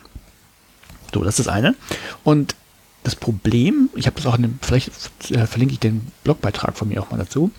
Ähm, das Problem ist häufig aus meiner Sicht, das ist jetzt nicht wirklich offen. Also weil diese Ergebnisse ja dann vielleicht in ne, irgendeinem Lernmanagementsystem oder in dem, eben diesem Learning Record Store landen, aber die Lernenden, die kriegen ja nie zu Gesicht. Ne, also die, die kriegen ja die eigenen Daten nicht, um vielleicht selber daraus was lernen zu können. Ja. So als Beispiel. Und ähm, was es eben gibt, es gibt einen Prototypen von einem kleinen Bookmarklet. Äh, den kann man sich einfach dann in die Lesezeichenleiste ziehen. Und äh, jetzt in diesem, das ist halt ein Prototyp, um einfach nur zeigen, dass es funktioniert. Da kann man, ähm, wenn man jetzt zum Beispiel eine Seite gelesen hat, kann man da, ähm, dann klickt man auf das Bookmarklet drauf und dann kann man sagen, ich habe diese Seite irgendwie gelesen und dann kann man es ab, quasi abspeichern wie so ein Lesezeichen und weiß das zumindest. Einfach nur, um das zu demonstrieren, dass das geht. Ne? Heißt, ich muss jetzt selber kein Management-System haben, ich hole mir einfach dieses Bookmarklet, ziehe das in meinem Browser und wenn ich zum Beispiel eine Seite aufgemacht habe, ähm, kann ich da sagen, äh, ich habe diese Seite gelesen, ne? dann ist da die URL mit drin und ich kann auch so ein Rating vergeben in Sternform. Ähm, ne? Dann hieß das Statement so wie Peter hat äh, Seite sowieso mit fünf Sternen bewertet, ne? fiktiv, und kann man dann später auswerten. Ist natürlich nicht so spannend für diese, oder vielleicht äh, mäßig spannend je nach Fall für diese Internetseiten, aber ähm, hinter diesem Bookmarklet steckt ja so ein bisschen JavaScript, das kann man benutzen. Und diesen Prototyp kann man sich natürlich anpassen. Und im Prinzip kann man dann, äh, wenn so Seiten wie, äh, also H5P macht das jetzt zum Beispiel auch, diese XAPI-Statements raussenden, kann, man, kann ich die auch als Lernende einsammeln. Ne? Und, und könnte die in meinen eigenen Learning Record Store schreiben und ähm, dann gucken, wie ich, wie ich selber lerne. Man man kann dann seine eigenen Analysen drauf fahren, wenn man möchte. Ne? Vielleicht kommt jemand auf die Idee, programmiert auch was dazu. Das fand ich ganz schön. Also Ist jetzt eher eine nerdige Fundstelle, aber ich, äh, ich arbeite gerade schon, ähm, könnte ich mir gut vorstellen für, ähm, falls es die noch gibt, äh, CMOOCs. Ne? Ja. CMOOCs war ja, äh, waren, ja, waren ja Online-Kurse, wo es nicht hieß, bitte lies diese nächsten fünf Seiten, sondern eher so dieses, ähm, lies dazu mal Sachen im Internet. Diese könnt, mit denen könntest du anfangen, aber such dir auch gerne eigene Sachen und schreibe Mhm. dann deine Erfahrungen nieder. So in etwa. Oder löse die, ja, die nee, gut, im, im Aufgabe. simpelsten Fall, genau, im simpelsten Fall würde dieses, diese Software halt im Hintergrund laufen und würde einfach jede Seite wegschreiben, die aufgerufen wird, ne, als Beispiel, Mhm. bis du sagst Stopp. Ähm, aber wie gesagt, da, da kann man jetzt ähm, Ist quasi so ein ist ja nur, bisschen- das ist ja nur der, der Prototyp, ne? Ja. Diese Seiten, Ja. um, um zu zeigen, dass es funktioniert. Aber das, das, da denkt ihr jetzt irgendwie an Moodle dran zum Beispiel. Du machst da deine Aufgaben und die Punkte landen halt in dem Gradebook, aber das Gradebook liegt halt in Moodle, kannst du jetzt selber keine Auswertung vernünftig drauf fahren. Hm, Und XAPI ist ja, ist ja deutlich umfangreicher als das, was so ein, so ein Gradebook nachher kann. ja. Geht online, geht ja, was ich meinte, hat an Seminar X teilgenommen, kannst auch offline machen. Also kannst so. Ähm, ja, also fand ich, ist, ist, ist, hast recht, ist ein bisschen nerdig, aber Ja. Kann man, kann man das so ein bisschen machen. als erweiterte Social Bookmarking-Geschichte sehen? Also, dass du sagst, okay, du hast also Bookmark immer, also das ist ja immer eine URL irgendwie und dann dazu Informationen. Nee, eigentlich auch nicht. Ah, gut, dann nicht. Also die, die URL ist letztlich nur, das wäre ein mögliches Objekt. Das Mhm. war, nennt sich das. Also du hast irgendwas mit der Internetseite gemacht. Das ist aber wirklich nur für diesen Prototypen, um zu zeigen, dass es funktioniert. Also du, das, sonst ist das, hat Kurs 10 beendet oder ist halt der Kurs das Objekt. Also Hm, hm. Ja, ja, vielleicht über einen Podcast schwierig zu erklären. Speziell, wenn man nicht genau so weiß, was XAPI ist. Ja, aber das ist mein mein Wunsch. Wer sich, wer sagt, okay, äh, konnte ich halbwegs was mit anfangen, guckt mal rein. ja. Vielleicht auch, falls ihr es nochmal hören wollt, also XAPI ist wirklich eine, eine Schnittstelle, wie deswegen API. Ich, ich suche jetzt diesen Blogbeitrag raus für mich. Machen wir Ja, weiter. gut. Ist, ist was zum Hinterherlesen. Ich glaube andersrum. Ich glaube, die Leute, die jetzt so, ich glaube, wenn man, wenn man XAPI nicht kennt und ich muss sagen, äh, mehr als äh, ich weiß etwa, was es tut, ich weiß nicht, wie es aussieht in echt, ähm, Ja, ja. bin ich ja auch nicht Ja. drüber. Ich bin im S10 hochgeschlossen. Ich- Aber ich, ich war sehr begeistert davon, dass Ja, es ja. sowas gibt. Ist ja gut. Ist, also ich äh, sehe die Faszination dafür durchaus. Politik. Ja. Harder Politik. Cut. Genau, das ist auch, also ist keine, keine nerdige Geschichte, sondern Politik äh, geht uns ja mal alle an. Und wir haben ja schon häufig, über die äh, Upload-Filter gesprochen, die jetzt äh, mit Artikel 17 der Urheberrechtsreform ähm, unausweichlich werden, muss man einfach sagen. Also die CDU, CSU verspricht ja weiterhin, dass sie eine Lösung haben über Lizenzierung, die ohne Upload-Filter auskommt, aber da würde ich jetzt tatsächlich einen Fuffi drauf wetten Mhm. dass das nicht geht. Weil man ja die Sachen zumindest rausfiltern muss, die nicht lizenziert sind. Ja. Ähm, und da hat man jetzt so ein, so ein paar Fälle, wo man sagt, ähm, das klappt ja schon mal überhaupt nicht bisher. Und ähm, da haben wir, also ich habe äh, die nicht gesammelt, sondern habe eine Sammlung quasi schon gefunden. Also einerseits Julia Reda, die schon offenbar 2017 da einen Blogartikel dazu geschrieben hat, ähm, wo eben einerseits Sachen, die, wo Filter eigentlich richtig angesprungen sind, aber äh, trotzdem Sachen verhindert haben. Zum Beispiel hat, glaube ich, ein Kind getanzt, jemand hat das aufgenommen und im Hintergrund war im Fernseher zu sehen, auf dem was gespielt wurde. Na, und der Filter ist angesprungen, weil er das richtig erkannt hatte, dass, äh, dass da irgendwas geteilt wurde, was urheberrechtlich geschützt ist. Das natürlich echt blöd ist, wenn ich jetzt vielleicht ähm, naja, später, später mal mein Kind aufnehmen möchte, wie es irgendwo zu tanzt und es den Großeltern schicken möchte und da läuft Musik im Hintergrund und kann das nicht hochladen bei WhatsApp. Ja. Ähm, und andererseits jetzt, was jetzt relativ aktuell ist, war, dass ähm, es gab diesen ähm, Bericht von US-Sonderermittler Müller oder Mueller, also es ist ein eingeenglischter Name, Ja. Maller, ähm, über die Russland, ähm, die russischen Einflüsse auf die, auf die US-amerikanische Wahl. Und dieser ähm, Bericht wurde, äh, steht unter CC Zero, also wirklich gemeinfrei, äh, was sehr logisch klingt, aber durchaus kein Standard ist. Ähm, heißt, jeder kann damit machen, was er, er oder sie möchte. Man kann das sogar nehmen, in Buchform packen und verkaufen. Oder vorlesen und als Hörbuch verkaufen. Das ist alles in Ordnung Also machen, was du willst. kann machen, was du willst, kannst du ein Kreuzworträtsel draus basteln. Wirklich. Alles, was dir dazu einfällt. Und du musst noch nicht mal sagen, woher es kommt. Ja. Eigentlich kannst du sogar einen neuen Buchband davor packen. Was auch immer. Man soll, Anja, sollte ich dann, sollte man dann nicht meinen, ich könnte es auch einfach überall hochladen? Man könnte es eigentlich auch überall hochladen und das ist auch passiert. Das Problem ist, dass genau diese, ähm, diese Möglichkeit, eben das Ding zu verkaufen, haben Verlage in Anspruch genommen. Wie gesagt, ist ja auch, ist ja auch okay. Ne? Also ich Ja. kann mir so ein Ding gerne gedruckt kaufen, weil ich selber nicht ausdrucken möchte, äh, weil es mir schon gebunden ist, weil ich vielleicht ähm, nettes Papier haben will. Also es ist jetzt kein, kein Vorwurf. Aber diese, diese Verlage sind halt bei Plattformen zum Teil registriert. Und wenn ich dann als normaler Nutzer, Nutzerin dieses Dokument hochladen möchte, haben die gesagt, nö, nö, das hat ja dieses Verlag, dieser Verlag hat das rausgegeben. Das ist gar nicht von dir. So. Und da ist es natürlich bescheuert, weil dieses, ähm, dieses Werk ja schon unter freier Lizenz stand.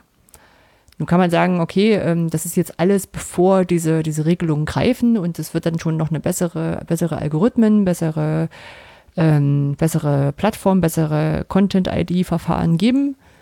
Bestimmt, also ich meine, gerade so ein, so, ein, so ein Fall sollte ja vielleicht doch in irgendeiner Datenbank stehen, dass das CC0 ist und egal wer es hochlädt, das immer geht. Aber auf der anderen Seite muss ich sagen, wenn ein Verlag sich das Ding schnappt, in einer besonders schönen Schriftart setzt, vielleicht Bilder daneben setzt, ist das ein geschütztes Werk, was ich wiederum nicht hochladen dürfte. Und wo erkenne ich denn jetzt diesen Unterschied? Also, und so in der Richtung gibt es eine ganze Menge an, an Fails, wo Upload-Filter oder generell Filter ähm, falsch anschlagen und wo es einfach wahrscheinlich echt lange dauern wird, das Ganze zu klären. Und das ist, ähm, naja, so ein Vorbote von dem, was da passieren kann. Vermutlich wird. Ja, ich fürchte wird. Hm. Braucht man neues Internet. Aber das Darknet wird ja auch verboten. Ja, dann machen wir das, das, das Bright Light Net. Ja. Was was? Das, das, das, das, das helle Internet. Nicht das dunkle, sondern das helle. Das Ach so. BrightNet. Nein, nein, das ist, na gut, das würde jetzt zu weit führen. Ja. ja, ja. Das Awesome Net. ja. Net of Awesome Net. Ja. Everything is awesome. Ja. Nicht, nee. Ja, dürfte, ich das, dürfte ich das jetzt singen oder kann unser Podcast dann nirgendwo mehr hochgeladen werden? Ah, ist kompliziert. Vielleicht sollten wir die Rechte noch nutzen, solange wir sie noch haben. Ja. Gut. So, okay, äh, anderer Punkt zum Thema Politik, das ist ähm, ja unsere Totenmeldung. Miller ist von uns gegangen. Miller ist noch gar nicht so alt gewesen. Miller war, äh, welche Episode hatten wir es? Wahrscheinlich 10 oder 11 oder so. Ist noch nicht so lange her. Also Miller ist eine Idee gewesen der CDU-Fraktion, ähm, dass man eine bundesweite Plattform bräuchte zur Weiterbildung, wo sich Leute kostenlos weiterbilden können. Und ähm, ja, offensichtlich ist man darauf gekommen, dass die Leute, die so viel Kritik geübt haben und dann ja auch nochmal eingeladen wurden und ihre Kritik nochmal geäußert haben, dass sie vielleicht recht hatten und ähm, es ist, also Miller ist jetzt wohl nicht mehr geplant. Du glaubst es tatsächlich, dass es daran lag, dass sie sagen, die Leute haben recht gehabt? Ich glaube ja, es war Nee. einfach zu teuer. Die haben drei Milliarden pro Jahr versprochen, die sie einfach nicht hatten. Also so meine Interpretation, können wir jetzt auch im Raum stehen lassen, kriegt keiner raus. Ich gehe ja gerne erstmal vom Guten aus. Ja, Na, also hinter, Hintergrund, also es gab jetzt, also warum, warum äh, das jetzt nochmal hochkocht, es gab eine äh, kleine Anfrage der FDP, wo die äh, Bundesregierung mal gefragt wurde, hier, was ist denn jetzt damit? Wir haben jetzt eine Weile nichts gehört und ähm, ja, es wird jetzt, äh, An Antwort war sowas wie, es wird jetzt ergebnisoffen geprüft, welche Mittel da jetzt sinnvoll sind und nicht. Und man hätte ja meinen können, okay, wenn die diesen Vorschlag schon gemacht haben, den sie auch mit relativ viel Tamtam dann rausposaunt haben, hätten sie das schon getan. Aber ja, ja. Ja. Also es steht auch nicht da, dass sie es auf gar keinen Fall machen werden, sonst haben sie erstmal die Pläne abgesagt, dass sie es offenbar nicht weiter verfolgen wollen. Hm. Ja, kann man jetzt interpretieren, wie man Wie gesagt, ich, möchte. ich würde jetzt tippen, dass sie das, das finanzielle Volumen nicht sehen, aber wie auch immer. Naja, Ist auf alle Fälle nicht das nächste Erfolgsprojekt von Bildungsministerin Karliczek, wobei es ja auch aus dem Nein. Wirtschaftsministerium kam. Also es war nicht, nicht mal so, dass sie es was in den Sand gesetzt hat. So. da, dafür müsste sie ja was tun. Mhm. Frau Karliczek, ich freue mich darauf, wenn Sie Lübeck besuchen. Wo wir bei den Veranstaltungstipps angekommen wären. Aber noch nicht Lübeck, sondern wir starten mit. Achso, fang du mal an, weil das, nächste lass mich noch starten, genau. Ja. Das ist das ist vom zweiten weniger weiß. Am 3. und 4. Mai, äh, also quasi nächste Woche. Diese Woche? Je nachdem, wann man es hört, wahrscheinlich nicht so. nächste Woche. Ja. Kommende Woche. Dies, diese Woche wahrscheinlich, ja. Also 3. 4. Mai, ist ja absolut, 2019, äh, findet in Hamburg die Idonautica statt. Die Idonautica ist das Barcamp zum Thema, oh, kriege ich es richtig auf dem Schirm, ähm, zeitgemäßes Lernen mit digitalen Medien. Ich glaube, das ist der, der Slogan. Ähm, wird bestimmt spannend. Du bist auch da, ne? Ich bin auch da, genau. Du bist da, ich bin da. Äh, ich werde viel lernen, weil ich ähm, so eine grobe Vorstellung davon habe, was zeitgemäßes Lernen ist, aber das im Detail manchmal nicht weiß. Und ähm, ja, also ich glaube, es gibt keine, man kann, es ist voll, also man kriegt keine Plätze mehr, aber ich bin mir sicher, es wird getwittert, eine ganze Menge. Ja, es gibt eine Warteliste. Vielleicht hat man ja auch Glück, wenn, wenn man Ja, das jetzt erst ja, noch hört. ja, Auf der anderen Seite, ich glaube, die Leute, die in Hamburg sich damit auseinandersetzen, haben es vielleicht auch schon gehört. Ähm, Genau, aber, aber hört am 3., 4., 5. einfach mal ins Internet. Genau. Ähm, ist aus den, muss man als Hintergrund sagen, ist aus den Reformschulen in Hamburg äh, entstanden. Also das äh, ist so der Hintergrund, äh, dass die sich damit auseinandersetzen wollten und ist Barcamp und Station. Also es ist nicht nur ein Barcamp, sondern es ist auch so, dass man ähm, so verschiedene Stationen lernen hat. Ja. Hast du, hast du eine Station? Nee, ich habe ein, äh, ein, eine Session, die ich anbiete oder zumindest vorgeschlagen habe. Mhm. Vor, dann noch mal, also online schon vorgeschlagen, die ich dann mal vorschlagen werde, aber äh, ich bin gerade so landunter, ich habe keine Zeit mehr noch irgendwie groß andere Sachen zu Hm. machen. Also Kai und ich werden die Station äh, Frag den Staat machen. Mhm. Mit Fraxi, Abi und Mythos Lehrer, Lehrermangel und, und so ganz genau dieses, man kann da Sachen selber anfragen, Glyphosat-Gutachten und so weiter. Mhm. Ja. Gut, dann ist am 6. bis 8.5. in Weimar das OER und IT Sommercamp, wo ähm, rausgehend aus dem Projekt Jointly und dem Edo-Sharing-Netzwerk ähm, kleine Sachen entwickelt werden. Ich war noch nicht da, ich werde wahrscheinlich, sehr, sehr, sehr wahrscheinlich dort sein und äh, freue mich drauf, weil ich es noch nicht kenne. Das heißt aber wieder, dass ich eine halbe Woche nicht da bin. Also ich komme, glaube ich, nicht zum Arbeiten die Zeit. Das ist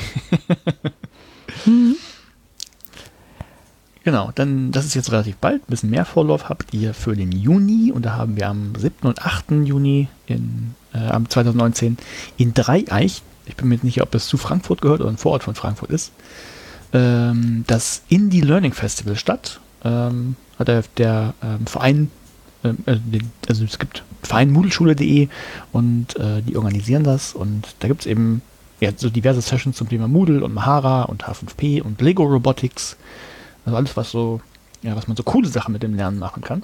Hm, Man muss jetzt noch sagen, äh, ähm, weil Podcast, ich, äh, ich sehe es in den Show Notes, Indie Learning Festival ist witzig, weil Indie und dann steht E-Learning. Also Ja, das ist, ja, okay. das kriegt man im Podcast nicht Hört mit. man nicht so. Ja, ja. Genau. Ja, also von wegen ne, Independent und E-Learning und ja, klar. witzig. Was Kleines.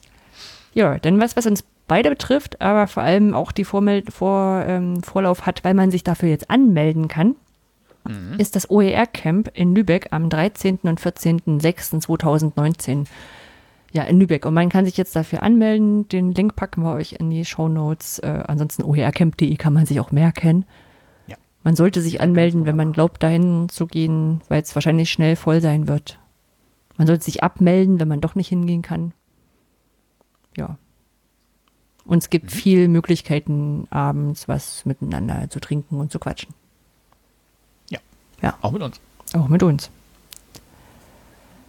So, äh, du musst den letzten auch. Achso, ja, stimmt. Der letzte ist auch noch von mir. Ähm, auch mit raus. etwas mehr Vorlauf. Ähm, Im September, am 16.09. findet in Berlin ähm, die Delphi statt. Die hatten wir oben schon bei den, weil ich da früher Gutachten gemacht habe. Allerdings nicht für diesen Beitrag, weil das mein eigener ist. Das macht man nicht. Kriegt man auch nicht zugewiesen. Ähm, bei der Delphi werden an, in der Pre-Konferenz, also am Montag, ähm, wird es den, das Tutorial geben, äh, Wissenschaft richtig gemacht, Tools für Open Scientists und Open Educators. Äh, haben wir aus dem Rahmen des Jointly-Projekts eingereicht äh, und teilen uns das so ein bisschen auf mit äh, Lambert Heller von der ähm, TIB. Jetzt weiß ich nicht, wofür T steht, Technische In- Informationsbibliothek. Tolle Informationsbibliothek Hannover. Ähm, und ähm, die also er wird so ein bisschen den Open Scientist-Teil übernehmen und ich und vielleicht mal gucken, ob wir noch andere Leute hinzunehmen, wenn wir da Lust haben.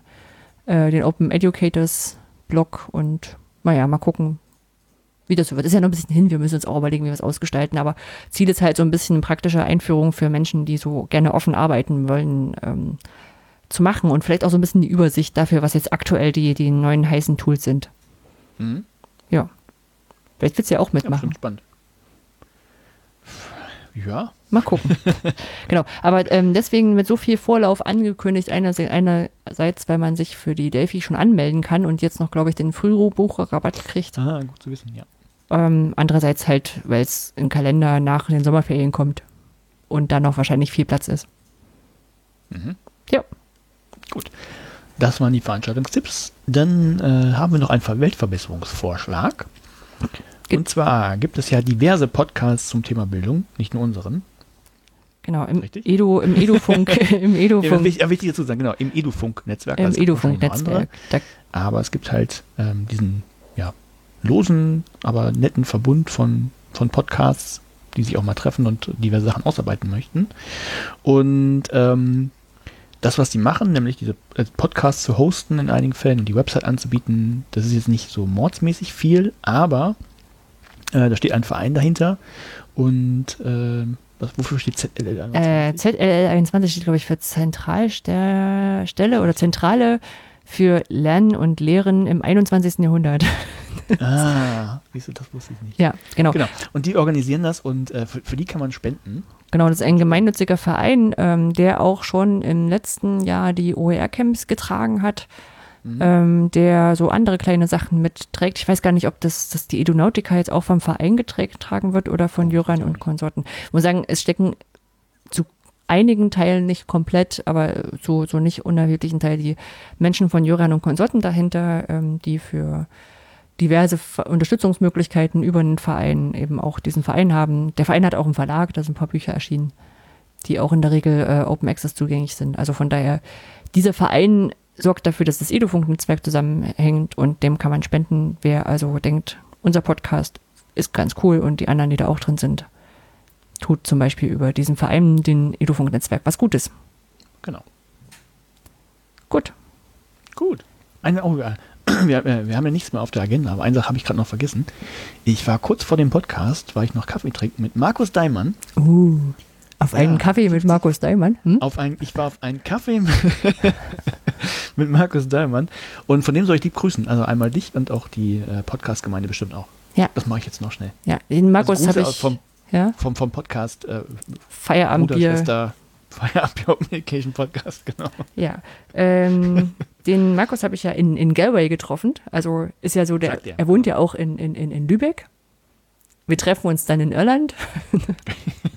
äh, genau, also von daher haben wir auch schon wieder Austausch. Und ich habe schon gesehen, dass ich ihn äh, nächste, übernächste Woche auch, also bei der Edonautica ist er da auch?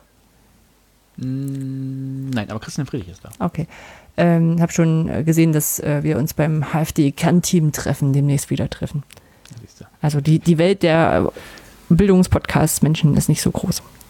Genau, also fühlt euch gegrüßt, alle von Markus Daimann und hört doch mal ins Feierabend Open Education rein, wenn ihr Lust habt. Ja. Gut, damit gehen wir dann so langsam ins Feierabendbier. Ja, warum nicht? Ja. Ich muss vor allem was essen, ich habe Hunger.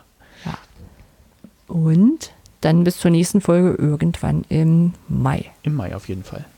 Tschüss. Genau. Ja, ja, war jetzt ein bisschen viel Zeit, aber im Mai äh, gucken wir mal, dass wir es vielleicht ein bisschen zeitiger hinkriegen. Ja. Dass es nicht erst Ende Mai ist oder so.